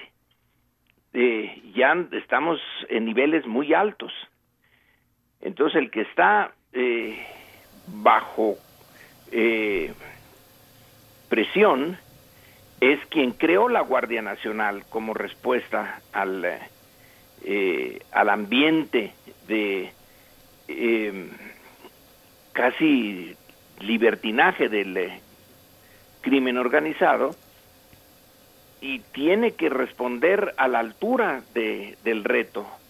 Yo esto de problemas eh, de autoatentados, no alcanzo a, a, a lo mejor pues, con otra información cambiaríamos las eh, eh, los enfoques, pero por ahorita lo único que me queda preocupante es realmente el nivel del reto. Claro. Y cuando hablamos también de, de las armas, que es un gran tema, eh, el de las armas, un gran tema eh, las armas y su presencia en el territorio nacional, un tema incluso de alcance internacional, ya lo comentabas, doctor Lorenzo Meyer, rápido y furioso, pero yo también pensaba en el juicio que se dio en Alemania por, eh, en otro caso, en otro caso completamente distinto, que es el emblemático caso de los normalistas de Ayotzinapa, eh, el juicio que se dio en Alemania, donde hubo eh, responsables, donde se multaron, se multó a esta fábrica alemana Hecker Notch, Koch es el nombre, Hecker Koch, armas alemanas que se usaron en Iguala vaya, de, de, qué estamos hablando? Pareciera una cuestión de nunca acabar y eso es solamente lo que estamos viendo en la superficie, un rápido y furioso, eh, un, operativo eh, fatal, pues que, podríamos seguirle la pista y no terminar de documentar eh, ya con lo que a lo largo de los años se ha revelado de los impactos de este operativo rápido y furioso en la presencia de armas en nuestro país. Pero también hay otra cuestión, hace mucho que, hace mucho ya la Ciudad de México eh, se rompió, digamos, en la Ciudad de México esa burbuja, esa idea que se tenía como si fuera un oasis que lo distinguía como un lugar a salvo de la presencia de varios cárteles y ahora vemos esto.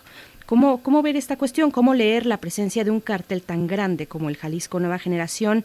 Eh, pero también en cuanto a la dinámica de, con otros cárteles o células más pequeñas, grupos más pequeños. Ya desde hace varios años eh, está esta proliferación de grupos más pequeños, más locales, eh, incluso regresando al mismo Ayotzinapa con los rojos, con los guerreros unidos, ¿no? ¿Cómo ver esta, esta cuestión de cárteles más grandes con eh, otros grupos más pequeños que podrían operar tal vez en, de alguna manera, en algunos casos, de manera coordinada? Sí, yo no, yo no vería eh, como em, raro la presencia del, eh, del gran cártel que es el de Jalisco Nueva Generación. Más bien lo que me extraña es la presencia de los pequeños, porque si la Ciudad de México eh, dentro de todo es diferente, un poco diferente de el resto del país por el número de policías que tiene y supuestamente una más compleja organización policíaca y cámaras, etcétera, cómo es que el cartel de Tepito eh, sigue operando, eh, ya lo sabemos, ya sabemos de su existencia desde hace mucho. Entonces, mi sorpresa no es que el Jalisco Nueva Generación esté aquí, sino que los más pequeños eh, operan diario y están los policías en principio en todas partes, los las cámaras, etcétera, y no hay forma de acabarlo. Entonces, si no se puede acabar con los pequeños, pues menos con los grandes. Eh, pero, en fin, ese sí es eh, eh, un tema de otra discusión. ¿Cuál es la relación entre los llamados pequeños y los mayorcitos? no, es, no se habla mucho del cartel de Sinaloa por aquí sino del de Jalisco, nada más del de Jalisco, pero están los otros. En fin, es un mundo eh, muy complejo que, insisto, se empezó a formar desde hace un siglo.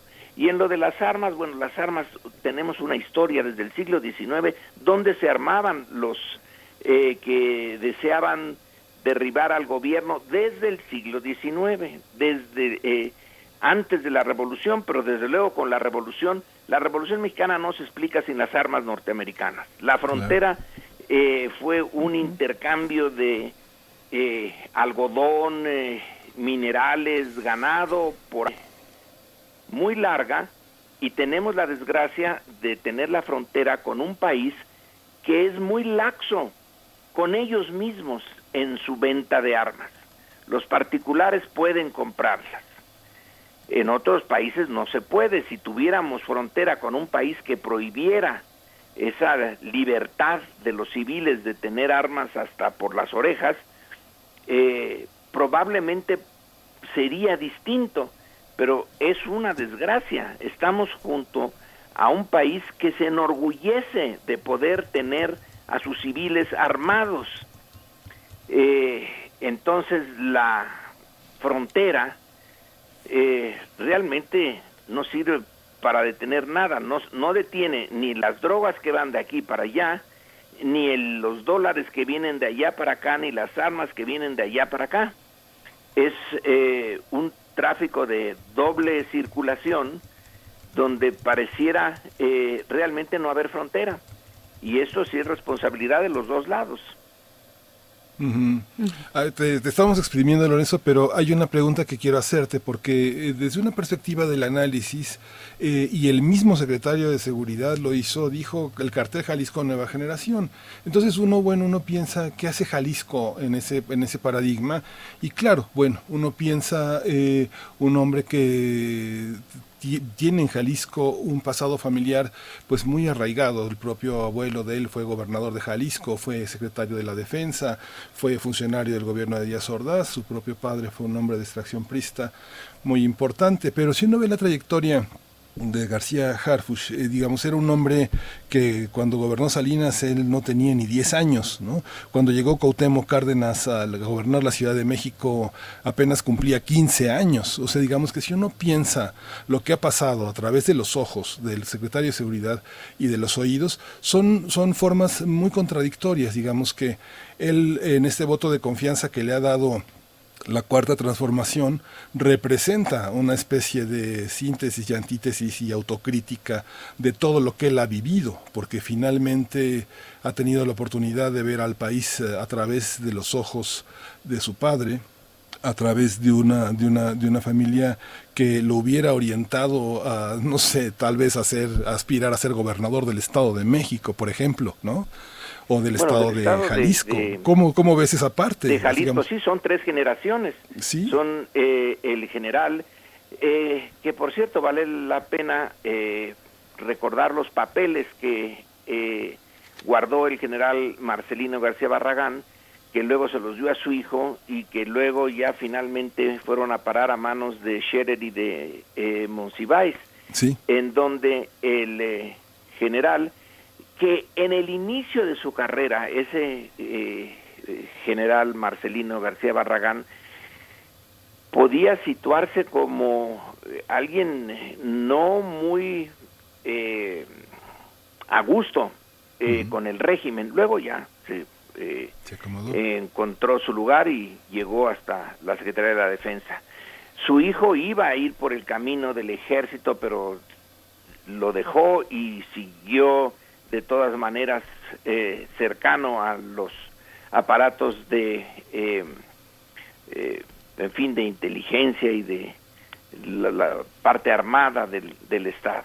Y luego ahora el joven García, pues sí, son varias generaciones, no es el único caso, se va haciendo familia política eh, en muchos de los eh, funcionarios, incluso de la actual administración, es casi inevitable que se vean algunos casos de herencias eh, familiares en, en el gobierno, casi como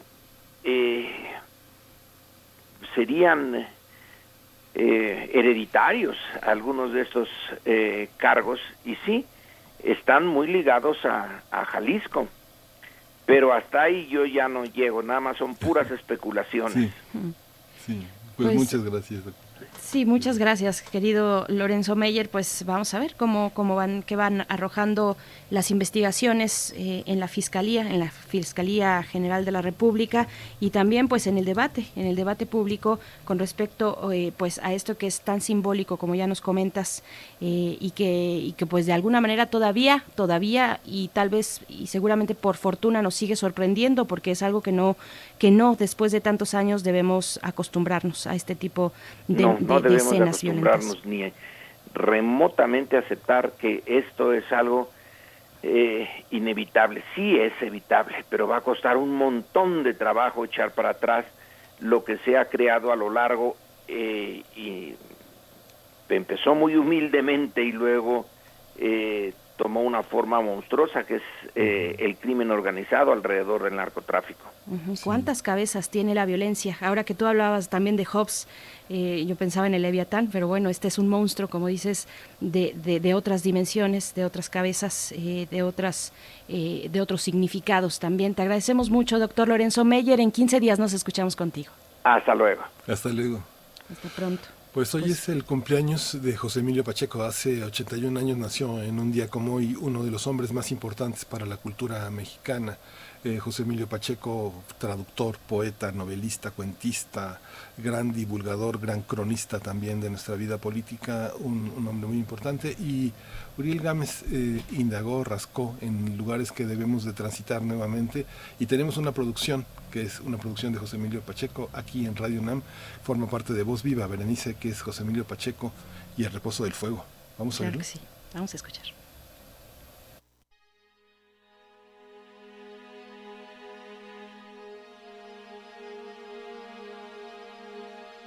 De El reposo del fuego, 1963-1965. 1. Brusco olor del azufre, repentino color verde del agua bajo el suelo. Bajo el suelo de México se pudren todavía las aguas del diluvio. Nos empantana el lago, sus arenas movedizas atrapan impidiendo la posible salida. Lago muerto en su féretro de piedra, sol de contradicción Hubo dos aguas, y a la mitad una isla, a fin de que la sal no emponzoñara nuestra laguna dulce, en la que el mito abre las alas todavía, devora la serpiente metálica, nacida en las ruinas del águila. Su cuerpo es uno mismo y recomienza siempre.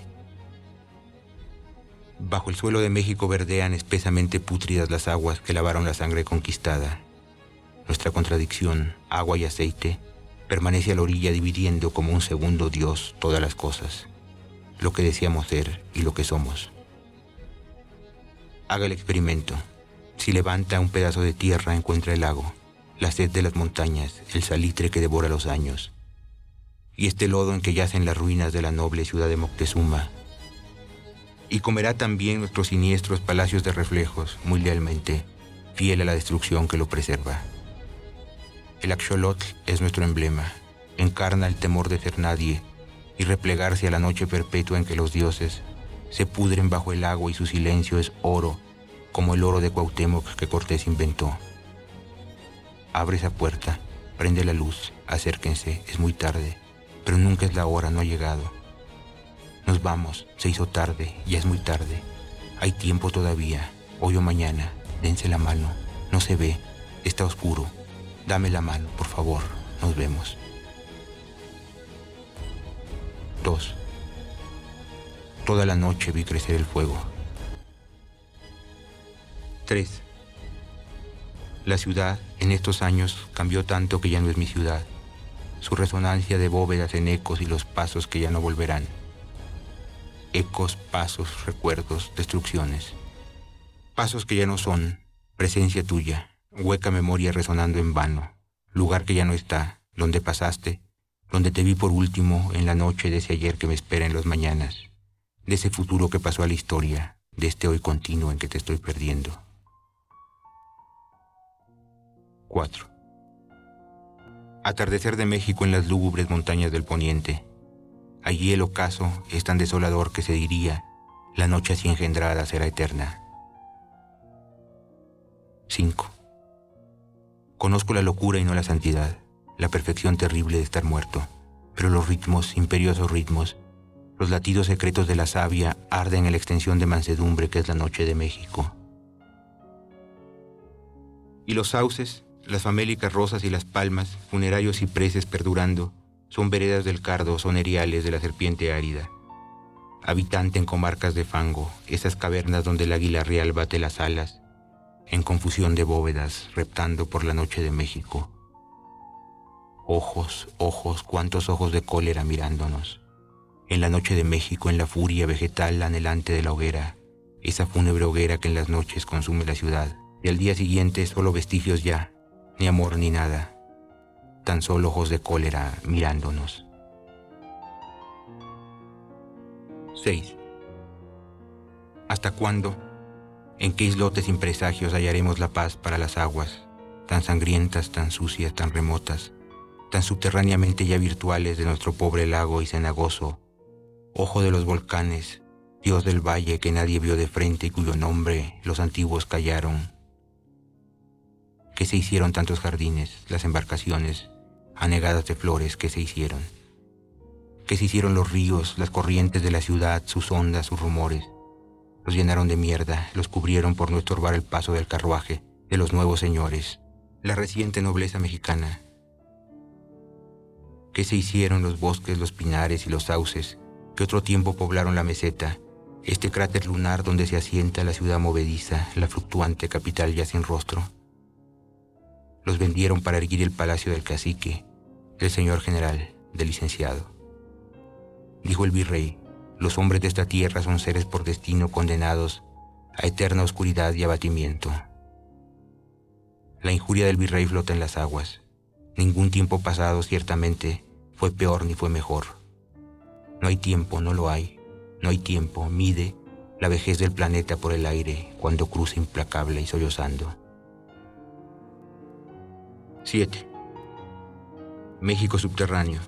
El poderoso virrey, emperador, sátrapa, hizo construir para sí todo el desierto. Hemos criado el desierto, las montañas, rígidas de basalto y sombra y polvo, son la inmovilidad. Ah, cuánto estruendo, el de las aguas muertas resonando en el silencio cóncavo, es retórica, iniquidad retórica mi llanto. 8. Solo las piedras sueñan, su linaje es la inmovilidad, el mundo es solo estas piedras inmóviles. Roza el aire el cantil para gastarse, para hallar el reposo, inconsolable el descenso del vértigo, marea de mil zonas aéreas desplomándose. 9. Hoy, esta tarde me reúno a solas, con todo lo perdido y sin embargo lo futuro también. Y mientras pasa, la hora junto a mí va oscureciendo. En un fuego de nadie se confunden luz y noche, pasado que no ha muerto, o ese instante sin nadie que recorren la ociosidad viscosa de la araña, la mosca y su hociquito devastador. Entre el ave y su canto fluye el cielo, fluye, sí, está fluyendo, todo fluye. El camino que lenta en las mañanas, los planetas errantes, calcinados, que cumplen su condena desgastándose, al hendir sin reposo las tinieblas.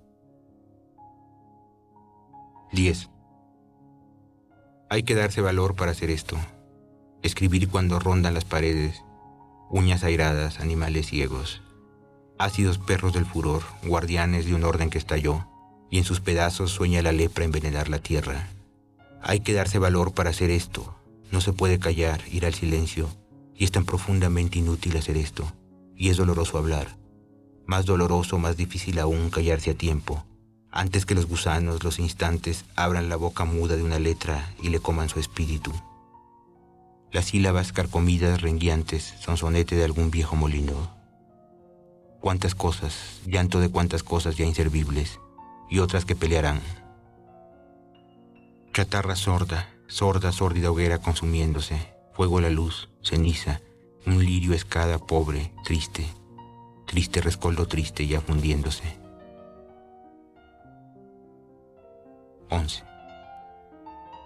El viento trae la lluvia, en el jardín las plantas estremecen. 12. He mirado este campo a mediodía. Aquí todas las cosas se disponen a renacer. De pronto, dulcemente, todo el jardín se yergue entre las piedras. Nace el mundo de nuevo ante mis ojos.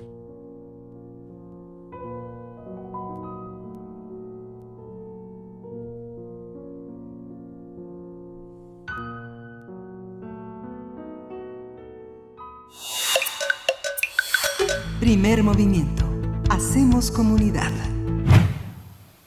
Bien, pues ya estamos de vuelta. Acabamos de escuchar a José Emilio Pacheco, El reposo del fuego, en esta colección de, de Viva Voz que ustedes pueden encontrar también en la UNAM eh, en, los sitios de literatura de la UNAM, Miguel Ángel Quemain. Y pues bueno, qué decir de, de este, este gran escritor, no solamente, vaya, cultivó varios, varios géneros de manera extraordinaria, novelista, cuentista, un poeta también eh, fantástico, la crónica también la, la, ejerció de una manera increíble, eh, autor de ensayos, cómo, cómo no pasar también por su entrega semanal en proceso, inventarios una antología que después que, fue publicada como antología en ediciones Cera, un paso desde 1973 hasta 2014 en proceso cada semana los inventarios de José Emilio Pacheco, Miguel Ángel. Sí, es extraordinario. Yo, yo, estaba ahogado en el silencio escuchando una capacidad de relatar a un México que no es inmortal, que es pestilente, que está este, atravesado por el fuego como una de las grandes metáforas de Pacheco, que va desde Bernardo de Balbuena y la grandeza mexicana hasta la nueva grandeza mexicana de nuevo, pasando por esta gran espiritualidad y filosofía de Gorostiza con, este, con, con, su gran poema sobre el tiempo. Y, y bueno, es muy, muy conmovedor darse cuenta de lo que tenemos. Es un poema que escribió Pacheco en 1966. Es su segundo libro de poesía y es uno de los más más profundos, es uno de los libros más de modelo. al año siguiente escribió Morirás lejos, su única novela, una novela una novela este de una potencia también enorme que está muy hermanada con esto que es que es novela cuento como este poema que es cuento crónica este recuento este, es una épica es algo verdaderamente extraordinario qué bueno que nos dimos ese tiempo para ponerlo aquí en primer movimiento con la largueza que merece un poema como ese.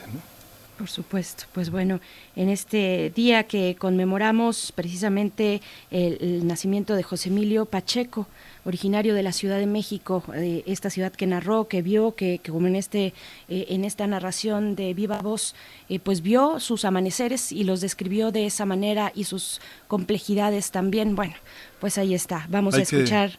Hay que decir que, perdón, que te interrumpa, hay, que decir que está en Editorial Era, una editorial ahogada un poco hoy por la crisis, y en esa editorial está uno de nuestros grandes autores. No hay que dejarla morir, porque dejarla morir es también poner a la deriva la obra de uno de nuestros grandes, grandes poetas y novelistas.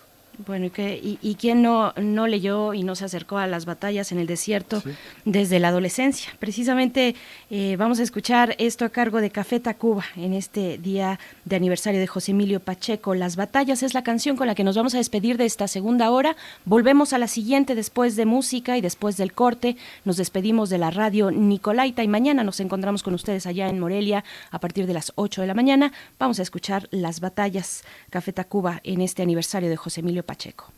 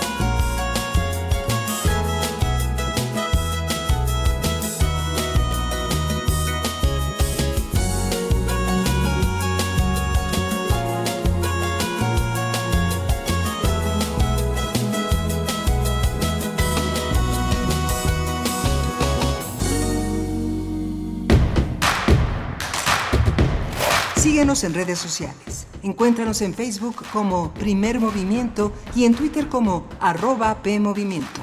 Hagamos comunidad.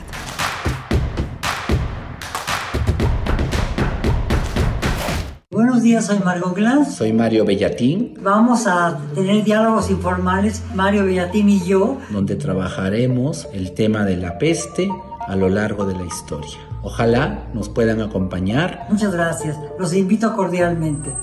Delirios, prisiones y contagios. Un diálogo informal a cargo de Margot Glantz, y Mario Bellatín analizarán de manera oblicua lo que sucede en este momento de incertidumbre a través de la obra de autores como Daniel Defoe, Giacomo Casanova, Gavabata y del propio Mario Bellatín. Cuatro sesiones, 22, 24 y 29 de junio y 1 de julio. Sigue las transmisiones por el canal de YouTube de culturaendirecto.unam a las 17.30 horas. Más información en www.grandesmaestros.unam.mx. Invita el programa Grandes Maestros de Cultura UNAM. Tuviste tiempo de preparar al país y evitar la crisis, pero para ti, la crisis nos cayó como anillo al dedo. Por el coronavirus, las personas se enferman, mueren. ¿Y tú? Tú sigues diciendo que todo está bien, que no va a pasar nada. Dices que vamos a salir adelante y tienes razón. Saldremos adelante, pero será gracias al pueblo, porque haremos lo que nos toca. México no se rinde, México resiste. Movimiento Ciudadano. Todos queremos salir. Ir por el parque paseando abrazados. Celebrar con las personas que queremos. Jugar durante horas y horas en los columpios o pateando un balón. Falta poco para que lo podamos hacer pero todavía no es tiempo de salir. Aún tenemos que reducir más los contagios. Y para conseguirlo, en estas semanas, quédate, en casa. Gobierno de México. Oye, ¿y cuál es tu canción preferida de Johann Sebastian Bach? Mmm, ¿esa de las 25 rosas? Pones agua fresca en un jarrón. Ah, pero esa es de Johann Sebastian. Sí, bueno, sí, sí, me gustan muchas de Bach. Son obras muy excelsas y sublimes, pero se me fueron los nombres. Oh, ¿has escuchado Área de Divertimento? Ay, sí, buenísima obra. De sus mejores composiciones. No, no, no, no. Es un programa de música clásica. Deberías escucharlo. Área de Divertimento un programa satírico del oculto o bien de lo exquisito fallido. Escucha a Raúl Zambrano, a Aide Boeto y a Ricardo Esquerra, todos los sábados a las 16 horas. Radio UNAM, Experiencia Sonora.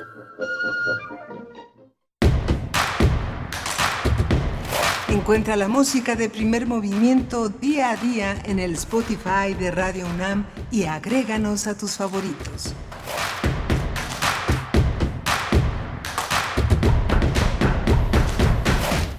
Buenos días, ya estamos de vuelta. Estamos en primer movimiento en Radio UNAM. Transmitimos a través del 96.1 de FM, también en el 860 de AM y de manera digital en nuestro sitio www.radio.unam mx en esta transmisión a distancia en martes, martes 30 de junio, el último día de este mes de 2020. Pues estamos aquí congregados en torno a la radio, en torno al sonido, a los mensajes que podemos dar desde esta radio universitaria. Venimos de eh, pues hacer un pequeño homenaje, un homenaje que también estuvo a cargo de nuestro productor en esta mañana, Uriel Gámez, eh, que tuvo el atino de pues de, presentar a José Emilio Pacheco esta, esta, mm, eh, eh, pues esta cápsula de Voz Viva. Ustedes la pueden encontrar así, si se meten al sitio de la UNAM Voz Viva y encontrar pues esta selección de José Emilio Pacheco y de otros escritores, escritoras en su propia voz. El reposo del fuego es lo que venimos de eh, escuchar en, el, en, en, la hora pasada. Y pues doy la bienvenida también a mi compañero Miguel Ángel Quemain del otro lado del micrófono desde casa en sana distancia y en resguardo. Miguel Ángel, buenos días. Hola, Berenice Camacho, buenos días. Buenos días a todos nuestros radioescuchas. Sí, es el último día de junio y fíjate que hoy termina eh, el festival anti.org.mx, el festival eh, de, de, la respuesta de un grupo de, de teatristas independientes de la Asociación Nacional de Teatros, de Teatros Independientes que se formó justamente para darle la cara a la pandemia. Hoy no estuvo con nosotros eh, Mariana Gándara, de la cátedra eh, Ingmar Berman, pero va a estar, va a estar hoy a las 4 de la tarde en esta moderación de lo que la pausa revela, el análisis sobre el estado actual de las artes escénicas y la música en México. Vamos a, a ver cómo van a estar todos los miembros del jurado del concurso nacional de ensayo, la necesidad de una pausa, que es parte de Cultura UNAM, es eh, una jornada muy importante para discutir la, la, cultura contemporánea y hoy termina también con una función de danza contemporánea que es la biografía de un superhéroe, de un superhéroe con un extraordinario grupo que se llama este Crecida que está vecindado en Mérida, Yucatán. Las sorpresas que se lleva uno en Mérida pues son enormes. Hay una gran viveza en, en, las artes escénicas y va a haber una función en vivo también a las 8 de la noche con una obra invitada que es de Teatro Cabaret que no se la pueden perder es uno de nuestros grandes grandes performanceros en cabaret que es César Enríquez de la Ciudad de México con su espectáculo La Pretty Woman quien lo ha visto sabrá que es un trabajo enorme de discusión de lo genérico, de los prejuicios y de la discriminación. Así que bueno, hoy es el último día del Antifestival Berenice. Así es, el antifestival Resistencia Teatral ante la Distancia, eh, con todas estas funciones en vivo que ya se fueron acumulando y que llegan hoy a su culminación. Pues bueno, hay que, hay que acercarse porque es muy interesante ver el teatro que de otra manera no podríamos observar, que no podríamos disfrutar, es finalmente los beneficios de lo virtual, poder estar ahí, regresar incluso una y otra vez y, y además romper las barreras espaciales, eh, pues bueno, poder observar el trabajo que se hace en compañías teatrales que no necesariamente pasan siempre por nuestra ciudad, por nuestros teatros, y aunque lo hagan, tal vez no tendríamos la posibilidad de ir precisamente en las fechas que se presentan. Cuando estábamos en aquel, en aquella otra normalidad que era la normal, eh, donde podríamos, podíamos asistir a los teatros, a los museos, que hoy no están en la configuración del semáforo naranja, no están esos espacios culturales, están otras cuestiones, están eh, poco a poco se irán abriendo y progresivamente, para el caso de la Ciudad de México, por ejemplo,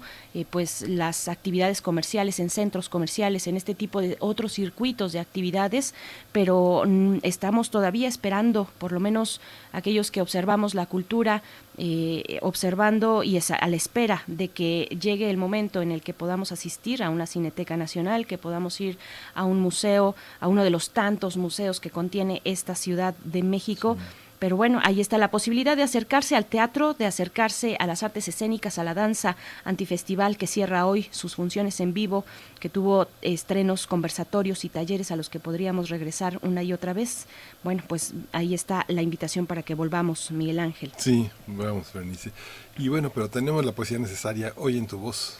Así es, tenemos poesía necesaria y después estaremos conversando con Eduardo Cerdán, jefe de redacción de Punto de Partida, y con Violeta Orozco. Ella es autora, una autora publicada en el primer número especial que se titula Vivir el encierro de la revista Punto de Partida, de la cual estaremos hablando. Esta revista ustedes se pueden acercar e ir acercándose al sitio electrónico que la aloja, es precisamente punto en línea, punto unam mx, punto en línea con letra, punto unam punto mx y poder explorar un poco lo que tiene la Dirección de Literatura de la UNAM, pero pues vamos a ir de la mano con ustedes en la mesa del día en unos momentos más. Saludamos también a quienes nos escriben en redes sociales nos dice por acá refrancito a propósito de José Emilio Pacheco, dice gracias, todo un viaje al espacio, el recuerdo, la historia, las calles, el rumor, los sonidos, la imaginación, el cielo y la gente, qué grande José Emilio, José Emilio Pacheco y para los que somos oriundos de este territorio es un deleite, muchas gracias.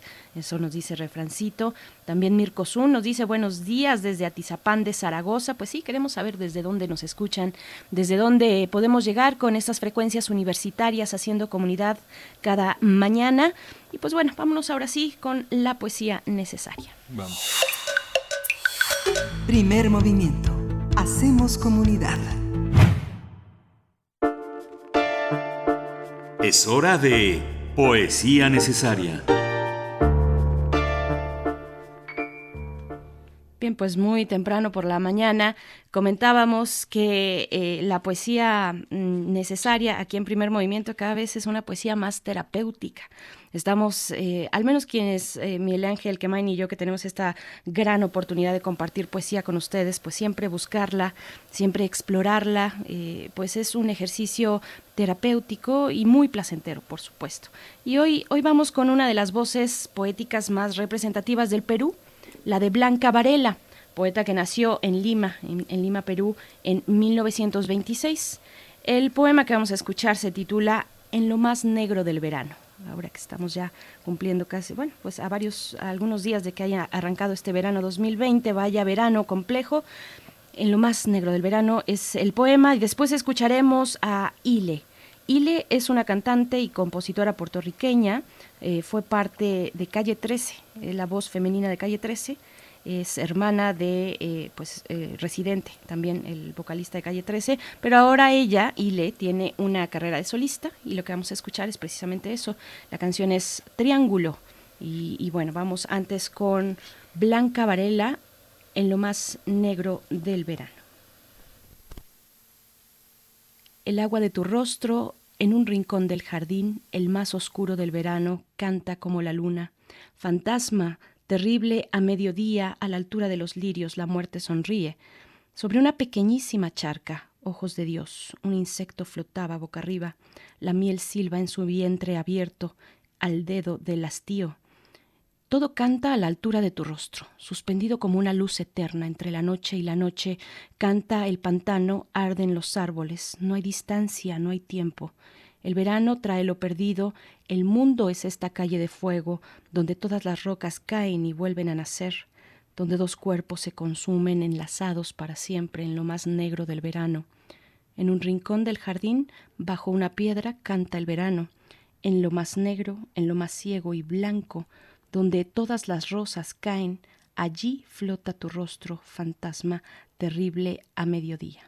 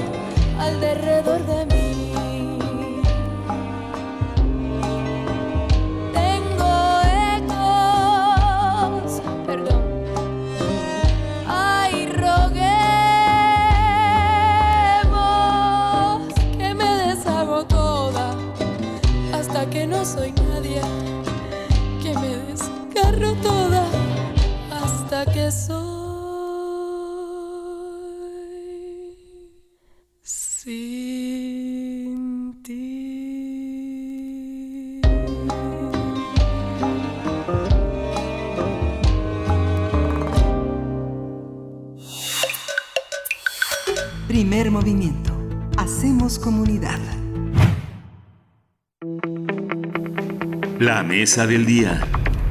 Vivir en el encierro, la escritura y la vida en el encierro, la literatura y el arte en contingencia, es el título de la convocatoria que lanzó Punto en Línea de la Dirección de Literatura y Fomento a la Lectura de la UNAM con el objetivo de reunir material literario y visual para ser publicado en un número especial. La respuesta fue tan amplia que el contenido seleccionado ocupará dos números de la revista Punto en Línea. En el editorial del número 85-86 de abril-junio de 2020, Carmina Estrada, directora de la revista, señala que el propósito es abrir una ventana en este encierro y, la cito, mediante ella comunicarnos, tender puentes entre quienes escriben, quienes leen, quienes crean, quienes ven el trabajo de otras y de otros, entre quienes se nutren en una y otra orilla de estas páginas virtuales. La revista Punto en Línea se puede consultar en la página electrónica www.puntodepartida.unam.mx.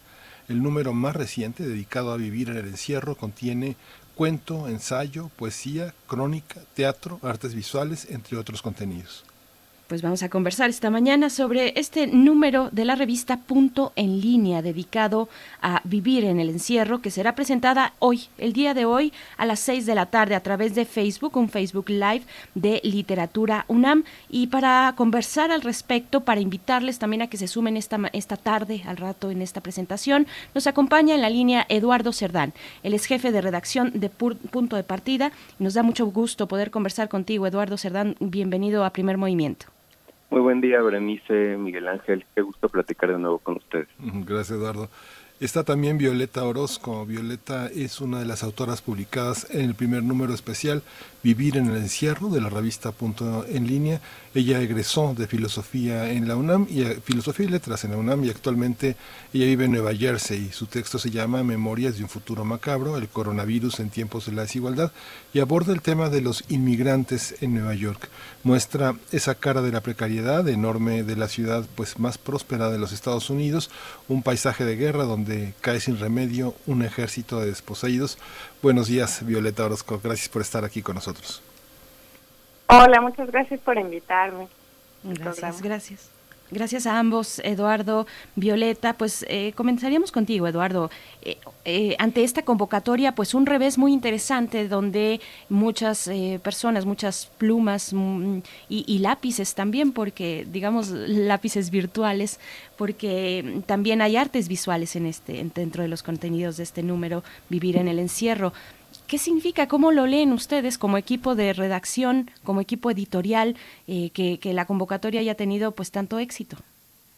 Bueno, estamos muy contentos, desde luego. Esta convocatoria Vivir el Encierro salió eh, como parte del programa, del gran programa Cultura Unama en Casa de los esfuerzos de la Dirección de Literatura y Fomentar la Lectura para atender puentes con creadores y lectores eh, salió a la par del inicio de la jornada de sana distancia en México, eh, justamente el, 23 de marzo, fue cuando, cuando nos encerramos todos, y eh, permaneció abierta poco menos de un mes, y en ese periodo recibimos más de 140 colaboraciones de todos los géneros y seleccionamos más de 60, entonces estamos muy contentos, por supuesto.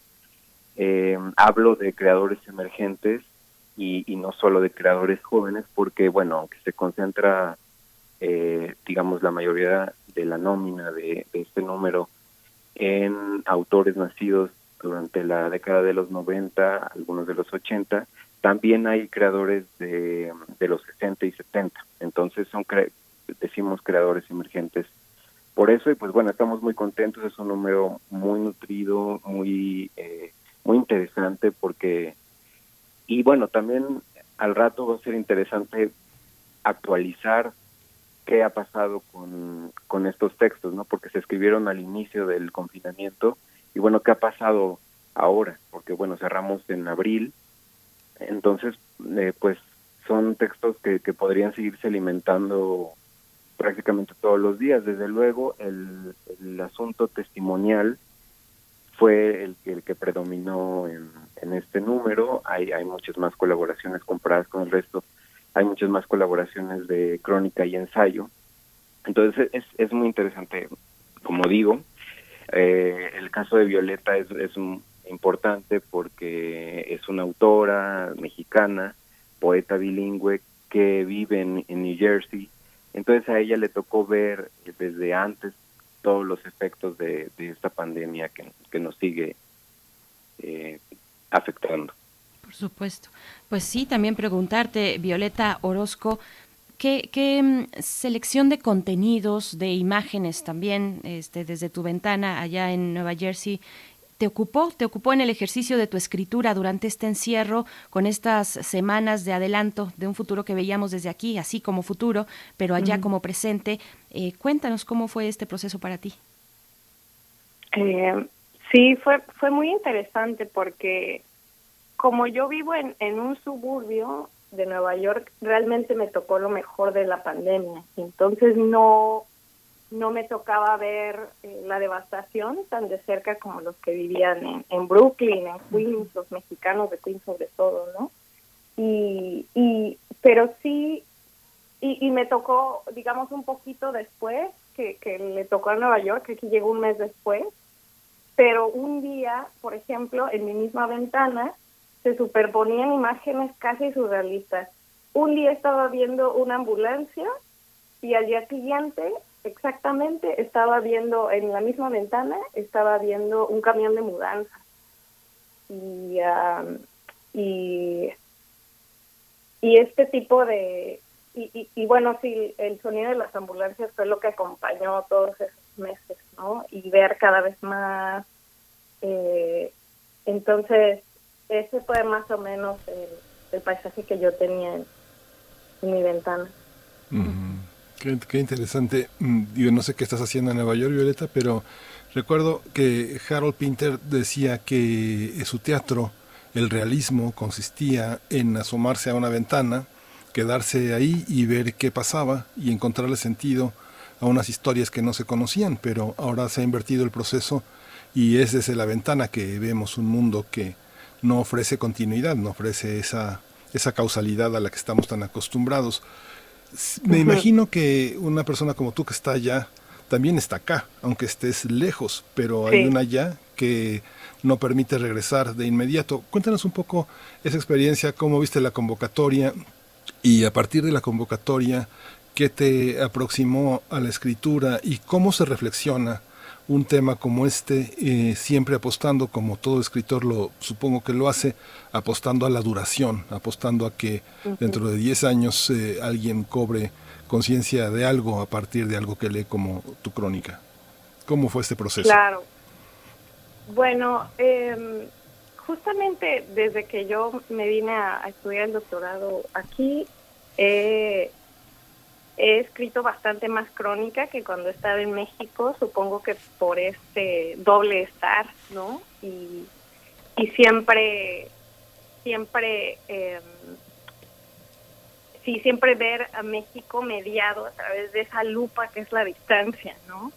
Entonces, eh, sí, la crónica, la crónica me ha permitido, eh, sí, es un, es un espacio en donde puedo vivir en los dos lugares al, al mismo tiempo, ¿no? Entonces, eh, mm, eh, la convocatoria eh, me pareció, de hecho yo empecé a escribir el artículo antes de ver la convocatoria de puesta de partida, porque los artículos que yo estaba leyendo todos los días en, en las noticias eran tan, eh, tan cuentísticos, eran verdaderamente las historias subterráneas. Yo pensaba mucho en Dostoyevsky y en, inclusive hay una escena en Hamlet de los de donde los enterradores están riéndose de ay el muerto y están aventando la cabeza de los muertos que están haciendo malabares con ella, ¿no? Uh -huh. Y yo leí un, creo que el detonante fue un artículo que, que leí en, en, el New York Times en donde decía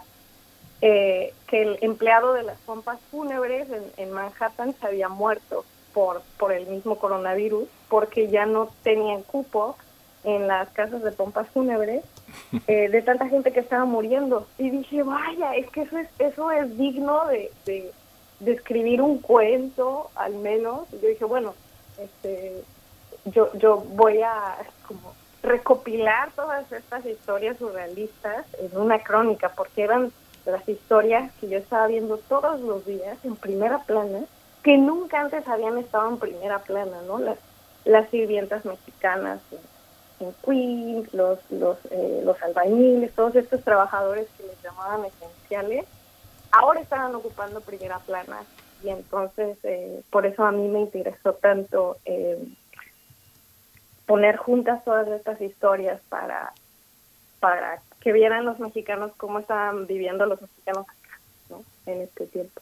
Sí, Eduardo, eh, hay una hay una parte difícil eh, frente a lo que ahora comenta Violeta. Violeta estaba trabajando un texto exprofeso para ella, ¿no? Pensando en la pandemia, pero ¿cómo cómo este no no se no caer en la seducción de la paja, que es lo que más inmediatamente tenemos todos los días, ¿no? La, paja es la que nos rodea.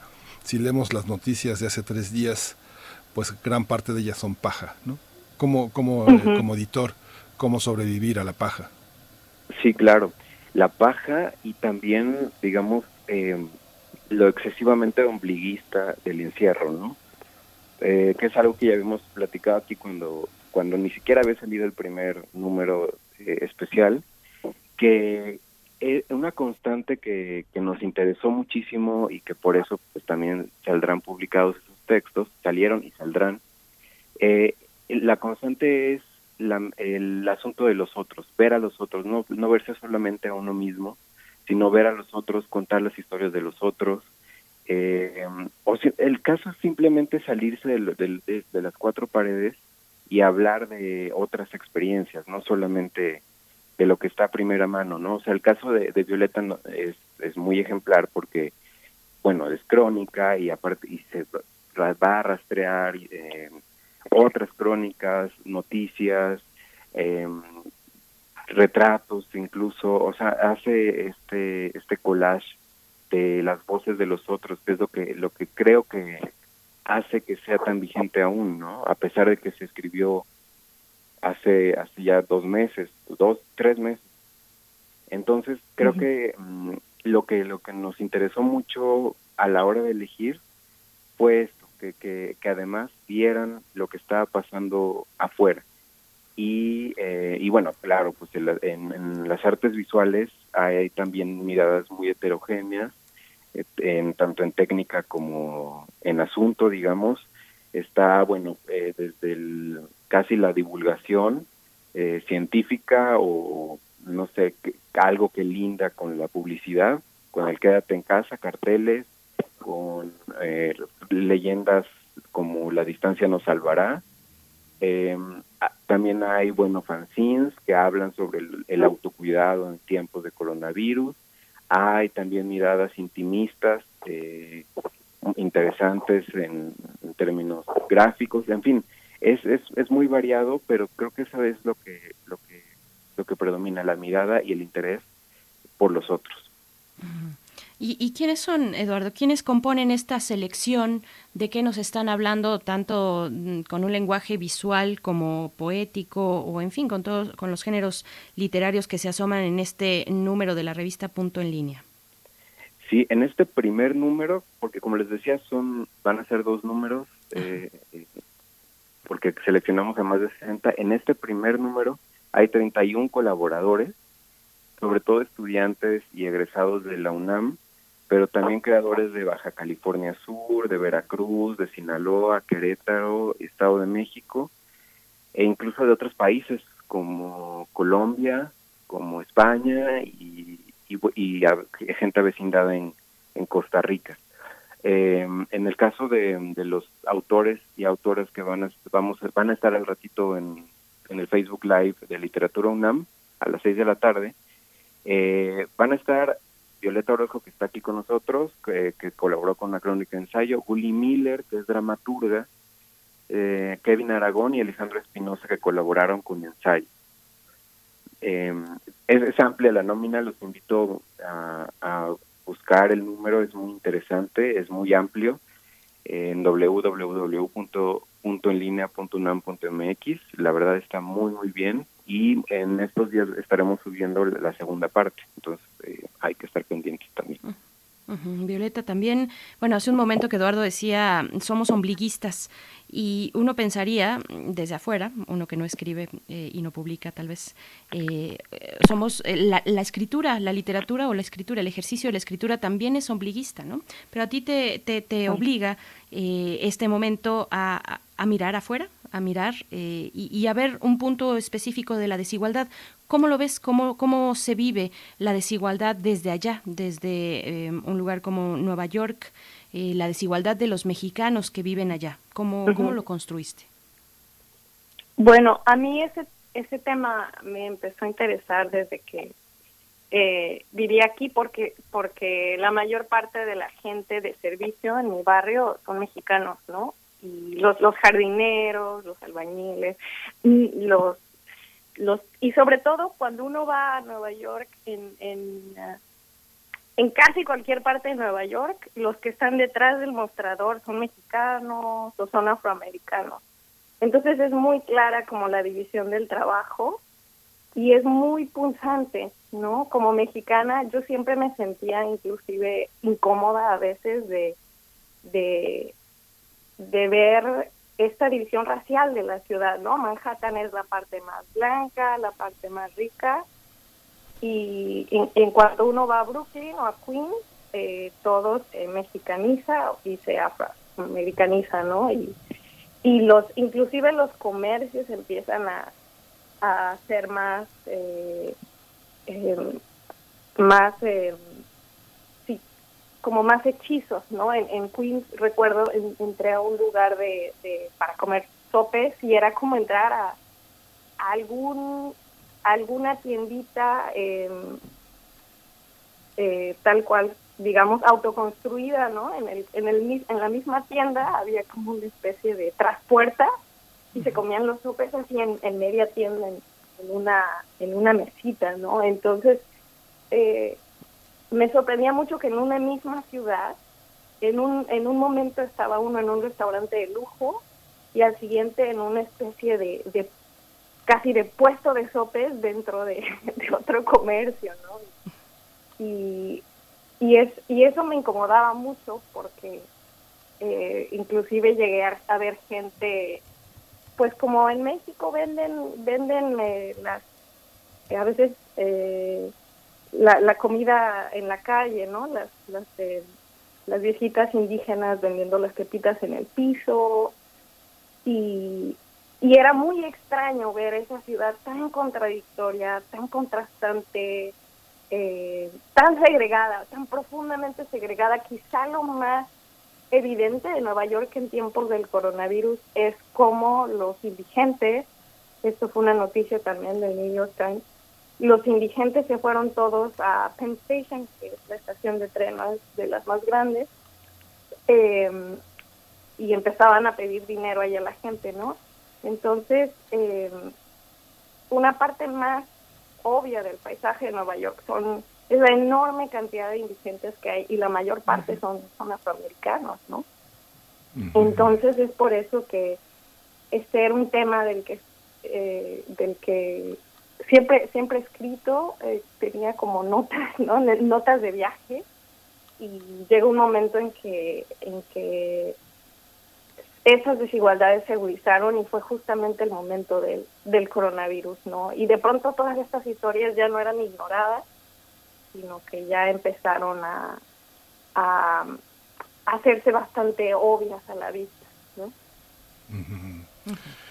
esta visión de la literatura ante la pandemia es una visión muy particular. Se la hago, se la hago a los dos la pregunta porque eh, hemos tenido aquí en la colaboración de Primer Movimiento a una escritora y una académica como Rosa Beltrán, hemos tenido a la doctora Mari Carmen Sánchez, que ah, trabaja también en la Coordinación de Acción Cultural de la UNAM, hemos tenido al doctor Alfredo Ávila, que justamente desde la historia, desde la historicidad, desde la antropología, las costumbres y la literatura, ven la pandemia con ojos muy distintos a los que la ven los articulistas, que normalmente trabajan sobre cuestiones que pues dentro de algún tiempo serán inocuas, serán superadas por el avance de la tecnología, de la ciencia, de un conocimiento que nos ofrece menos de lo humano y más de, lo maquinal, de lo funcional. ¿Cómo, ¿Cómo conservar lo que más dura de la pandemia? ¿Qué, ¿Qué es lo que ustedes ven que no se está viendo desde los medios, desde algo que como la literatura tiene la función también de, difundir, de, difuminar el, pensamiento, las ideas, la imaginación. ¿Qué le falta de imaginación a nuestros medios? ¿Qué le falta de imaginación a nuestros médicos y a nuestros técnicos? Este, empezamos contigo, Violeta. Sí, bueno, yo creo que la literatura tiene una eh, una, una función importante también de eh, sí, justamente no, solo reflejar la realidad, sino mostrar las condiciones de, de, producción de esa de, de, esa nueva realidad que estamos viviendo, ¿no? Y, me parece que, que la literatura en ese sentido es como modo artístico es, es, es bastante privilegiado en que puede detallar con mucha precisión esas condiciones, ¿no? Como, como sobre todo los cambios sociales, ¿no? Eh, y los cambios de época siempre en la literatura mm, se reflejan con mucha claridad. Y no sé, estoy pensando sobre todo en, la literatura del siglo XIX, en el, en el realismo, ¿no? En, este, sí, en las grandes novelas del siglo XIX que eran que eran historias colectivas. Entonces yo creo que es muy importante esta eh, esta visión de la literatura como una historia de la colectividad que se ve a sí misma y, y se ve a sí misma siendo radicalmente transformada en, en un espacio de pocos meses, en este caso de la pandemia. ¿no? Por eso yo creo que, que que este tipo de iniciativas, como Vivir el Encierro, son, son muy importantes para obligar un poco a nosotros, a los, a los lectores y a los escritores a mirar, a mirar dos veces, ¿no? A mirar la realidad que está cambiando en un espacio de tiempo muy corto eh, y, y a mirarla con una visión colectiva y no solamente eh, individualista, ¿no? a tratar de explicarla en el momento, por más que eso sea difícil y, tome tiempo digerir la realidad, ¿no? Pero yo creo que eso es justo la función de la literatura, una de las funciones de la literatura, ayudarnos a digerir la realidad incomprensible. Eduardo. Sí, pues bueno, yo pienso que la literatura y el arte van contracorrientes de esta narrativa eh, ahora el término viene muy a cuento, aséptica de los medios, ¿no? De lo impersonal, justamente. Como lo que contaba Violeta, que puede eh, abarcar una primera plana, a lo mejor esta historia terrible, pero que no ahonda. Y entonces, eh, bueno, pues la realidad siempre, pero ahora muchísimo más, se presenta allá afuera llena de, de ruido, de caos, y el arte es el que se encarga de cifrar ese, ese caos, de, de quedarse con lo esencial de eso que llamamos experiencia humana.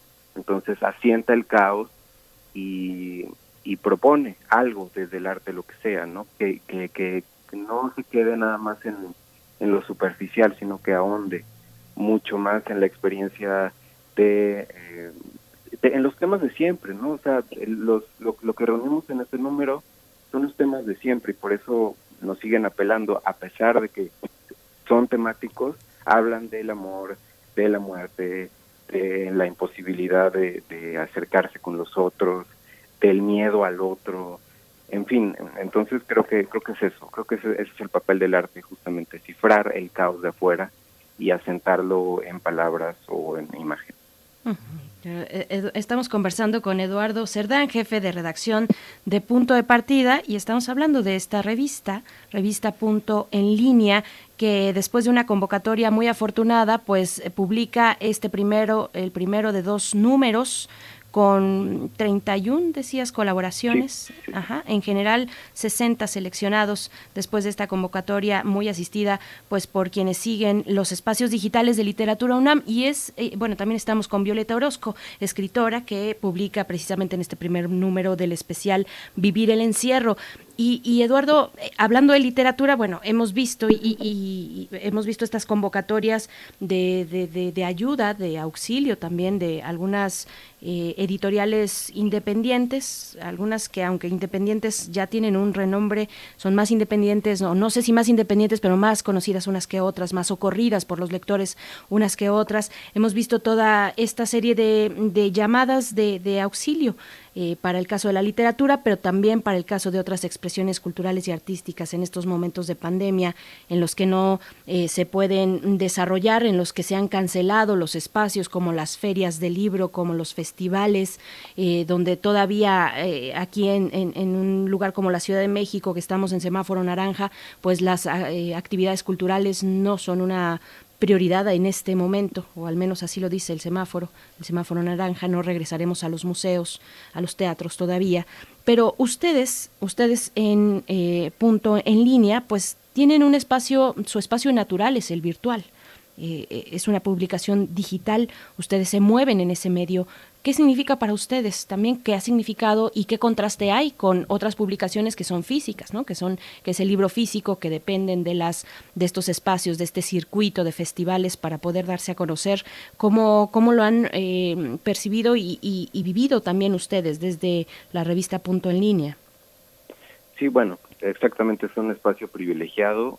El hecho de que fuera digital desde inicio Punto en Línea facilitó muchísimo las cosas.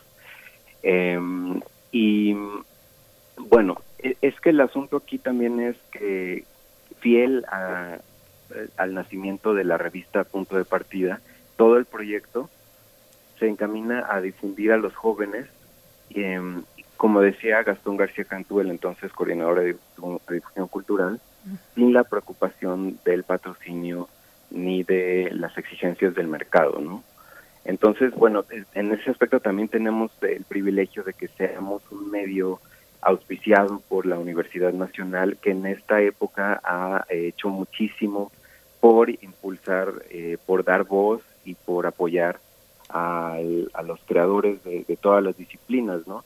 Incluso dentro de los, del sector cultural, los que hacen literatura son también los privilegiados, ¿no? Porque si los comparamos con, con los eh, los que hacen teatro, los que hacen danza, eh, estamos, pues el medio natural es, es ahora, bueno, no, natural lo digital, pero digamos, el texto puede seguir difundiéndose, podemos seguir publicando así a la distancia, editando a la distancia, pero eh, cosa que no pasa con otras con otras disciplinas.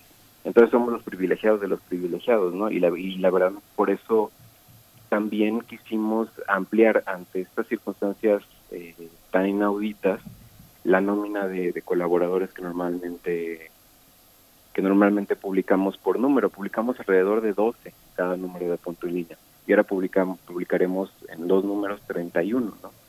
Entonces, eh, sí, pues nos adaptamos a estos tiempos, también, digo, desde el trabajo digital, eh, que se hace vía Zoom, eh, en el caso de la revista impresa, pues el tiraje se hará, eh, los ejemplares se tirarán hasta que regresemos. Eh, en fin, son, son muchas cosas, ¿no? Pero, pero el caso es que sí quisimos, quisimos adaptarnos a estos tiempos, por eso ampliamos la lista de colaboradores, por eso ahora nos interesa también difundir muchísimo en plataformas digitales, por eso haremos esta presentación en Facebook Live para que para que la comunidad lectora que es muy amplia, la verdad, eh, de, de la Dirección de Literatura y Fomento de la Lectura, conozcan qué es lo que están produciendo estos creadores emergentes. Y un poco también...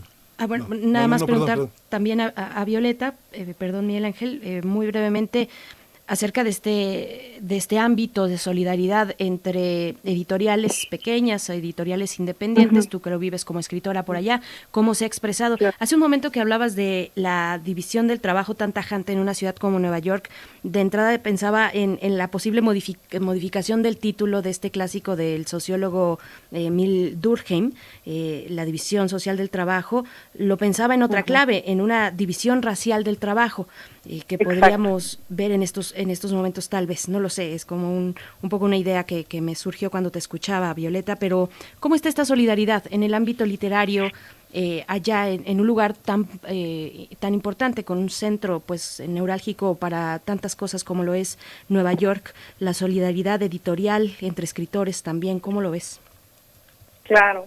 Bueno es interesante porque em, por ejemplo justamente cuando empezó la pandemia, a mí, me había invitado a la biblioteca de Tompkins Square Library, que, que hace eventos, me parece que hay muchos eventos de poesía bilingüe, pero este es de los más importantes.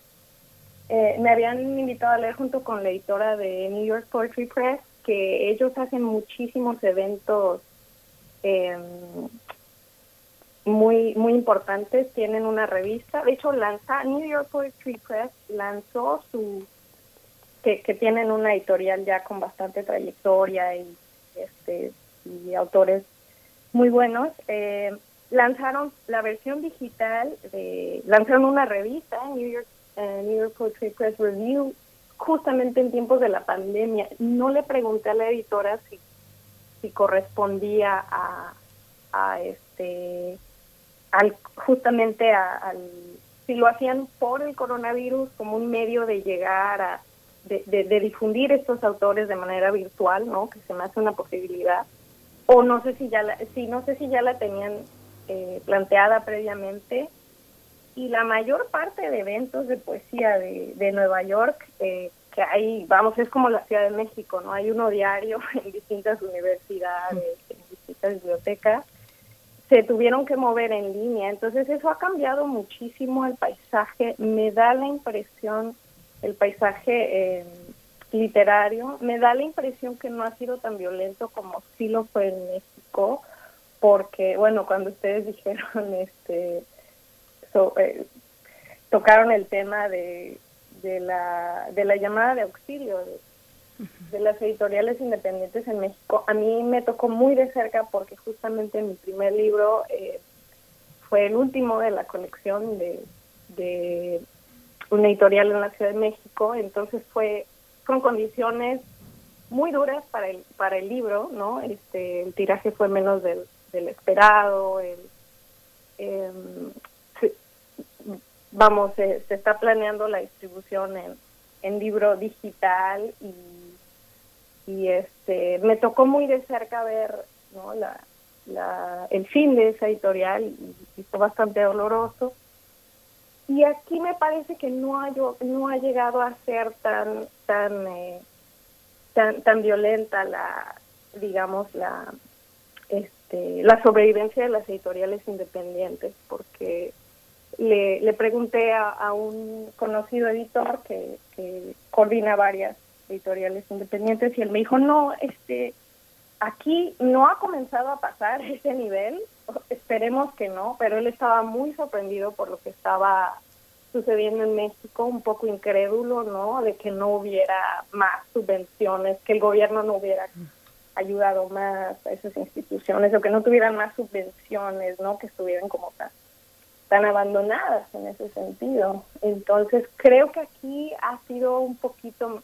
mejor, eh, tanto para las editoriales, porque además, eh, como aquí hay una mayor índice de digitalización de tanto de las revistas, casi todas las, las revistas son de publicación de poesía, por ejemplo, son en línea, y el ebook ya es un habitante, digamos, eh, con bastante más reconocimiento que, que en México, entonces la digitalización les ayudó mucho a sobrevivir, a, al parecer, a estas editoriales independientes. ¿no?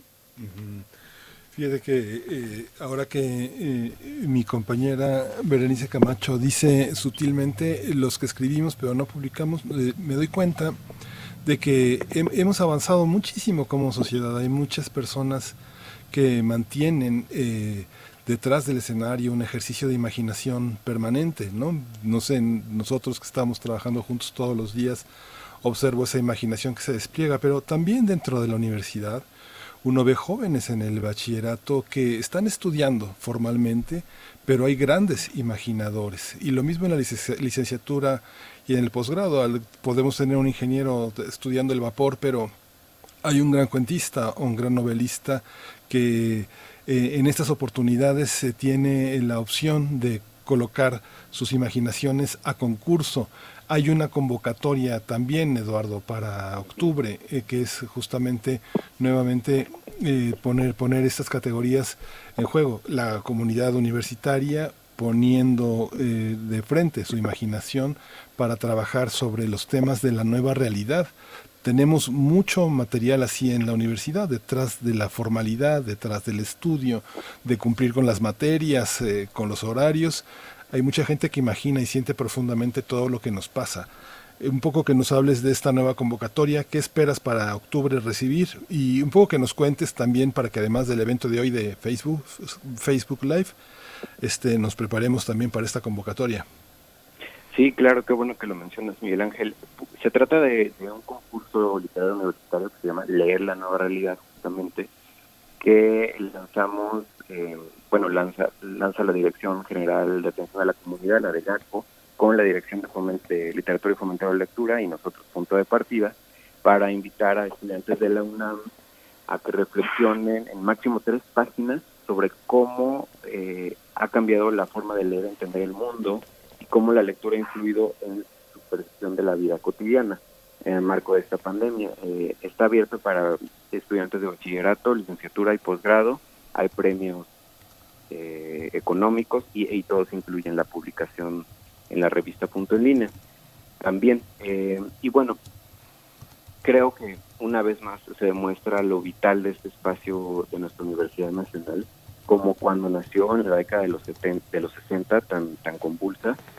Ahora también, si estamos viendo estos problemas de, edición en otros, en otros medios de, de México, eh, ¿Cómo, cómo será entonces para los quienes em, empezamos a publicar, no? Entonces, punto de partida, sigue que, con este compromiso de seguir publicando a los primeros eh, textos o creaciones visuales de, los miembros de nuestra comunidad, ¿no? Entonces sigue sigue sigue siendo muy importante y creo que cada vez más se, se va acentuando esta, esta vitalidad de, un proyecto tan longevo de nuestra universidad, ¿no? Que se dedica justamente a dar voz y, difusión, que es muy importante, a los creadores emergentes. Entonces, bueno, además de esta invitación a, que nos vean hoy a las 6 de la tarde en el Facebook Live de Literatura UNAM, está también para los estudiantes que nos escuchen de bachillerato, licenciatura y posgrado, la abierta la convocatoria Leer la nueva realidad, pueden consultarla en nuestras, en nuestras páginas, en nuestras redes y también en las páginas y redes de la DEGACO. Perfecto. Pues nada más eh, les transmito aquí lo que nos dicen en Facebook. Edgar Benet dice, parece Parece como para guion cinematográfico lo que están comentando. Muchas gracias. Un abrazo a todos. Y nosotros les agradecemos también Eduardo Cerdán, jefe de redacción de Punto de Partida. Gracias por estar aquí, por hacer esta invitación y pues seguiremos de cerca lo que se publique en la revista Punto en línea. Pues, eh, de nuevo la invitación es acercarse a www.puntodepartida.unam.mx y poder encontrar estas y otras convocatorias. Muchas gracias, Eduardo Cerdán. Muchas gracias También a ti, Violeta Orozco, escritora, pues desde allá y hasta allá un saludo, un abrazo muy fuerte y pues te estaremos leyendo también eh, en, este, en este primer número que ya está publicado, Vivir el encierro de la revista Punto Línea. Muchas gracias, Violeta. Muchísimas gracias por invitarme y es un, es un placer estar con ustedes con, con el programa de la universidad. Gracias. Gracias a ambos. Bien, pues son las 9 con 56 minutos de la mañana. Estamos ya a punto de despedirnos, eh, Miguel Ángel Quemain, con un, un programa lleno de reflexiones que se van acumulando, tantas lecturas que, que han pasado por aquí, por estos micrófonos, eh, sobre el momento de pandemia que, que, nos aqueja a todos y todas, pero que también eh, pues nos da la posibilidad de, de, mirar, de mirar distinto, ¿no? De mirarnos sí. distinto, de mirar, aunque sea, como decía Cuauhtémoc Medina, me quedó muy grabada esa, esa, esa idea que nos compartía hace un par de semanas Cuauhtémoc Medina, curador en jefe del MOAC, eh, vemos, estamos viendo como a través de, de, imágenes la realidad. La realidad nos llega a través de imágenes, de imágenes virtuales, a través de una pantalla virtual eh, y bueno, se, se, presenta como un reto interesante, como algo también a reflexionar eh, de manera interesante, ¿no, Miguel Ángel? Sí, justamente. Y hoy justa, justamente 17edu.org en el congreso, el coloquio que está organizando que se llama Virus, justamente van a, van a analizar la imagen, van a analizar a Soderbergh hoy en la tarde. Sigue la programación, ahí está, punto edu, 17, 17edu.org. .mx, ahí síganlos y bueno, pues ya nos vamos y nos vamos a ir con música, vamos a escuchar de Austin TV, La criatura que se comió el monstruo. Ya nos vamos. Nos vamos. Hasta mañana a las 7 de la mañana. Sigan aquí en Radio UNAM. Hasta mañana. Esto fue Primer Movimiento. El mundo desde la universidad.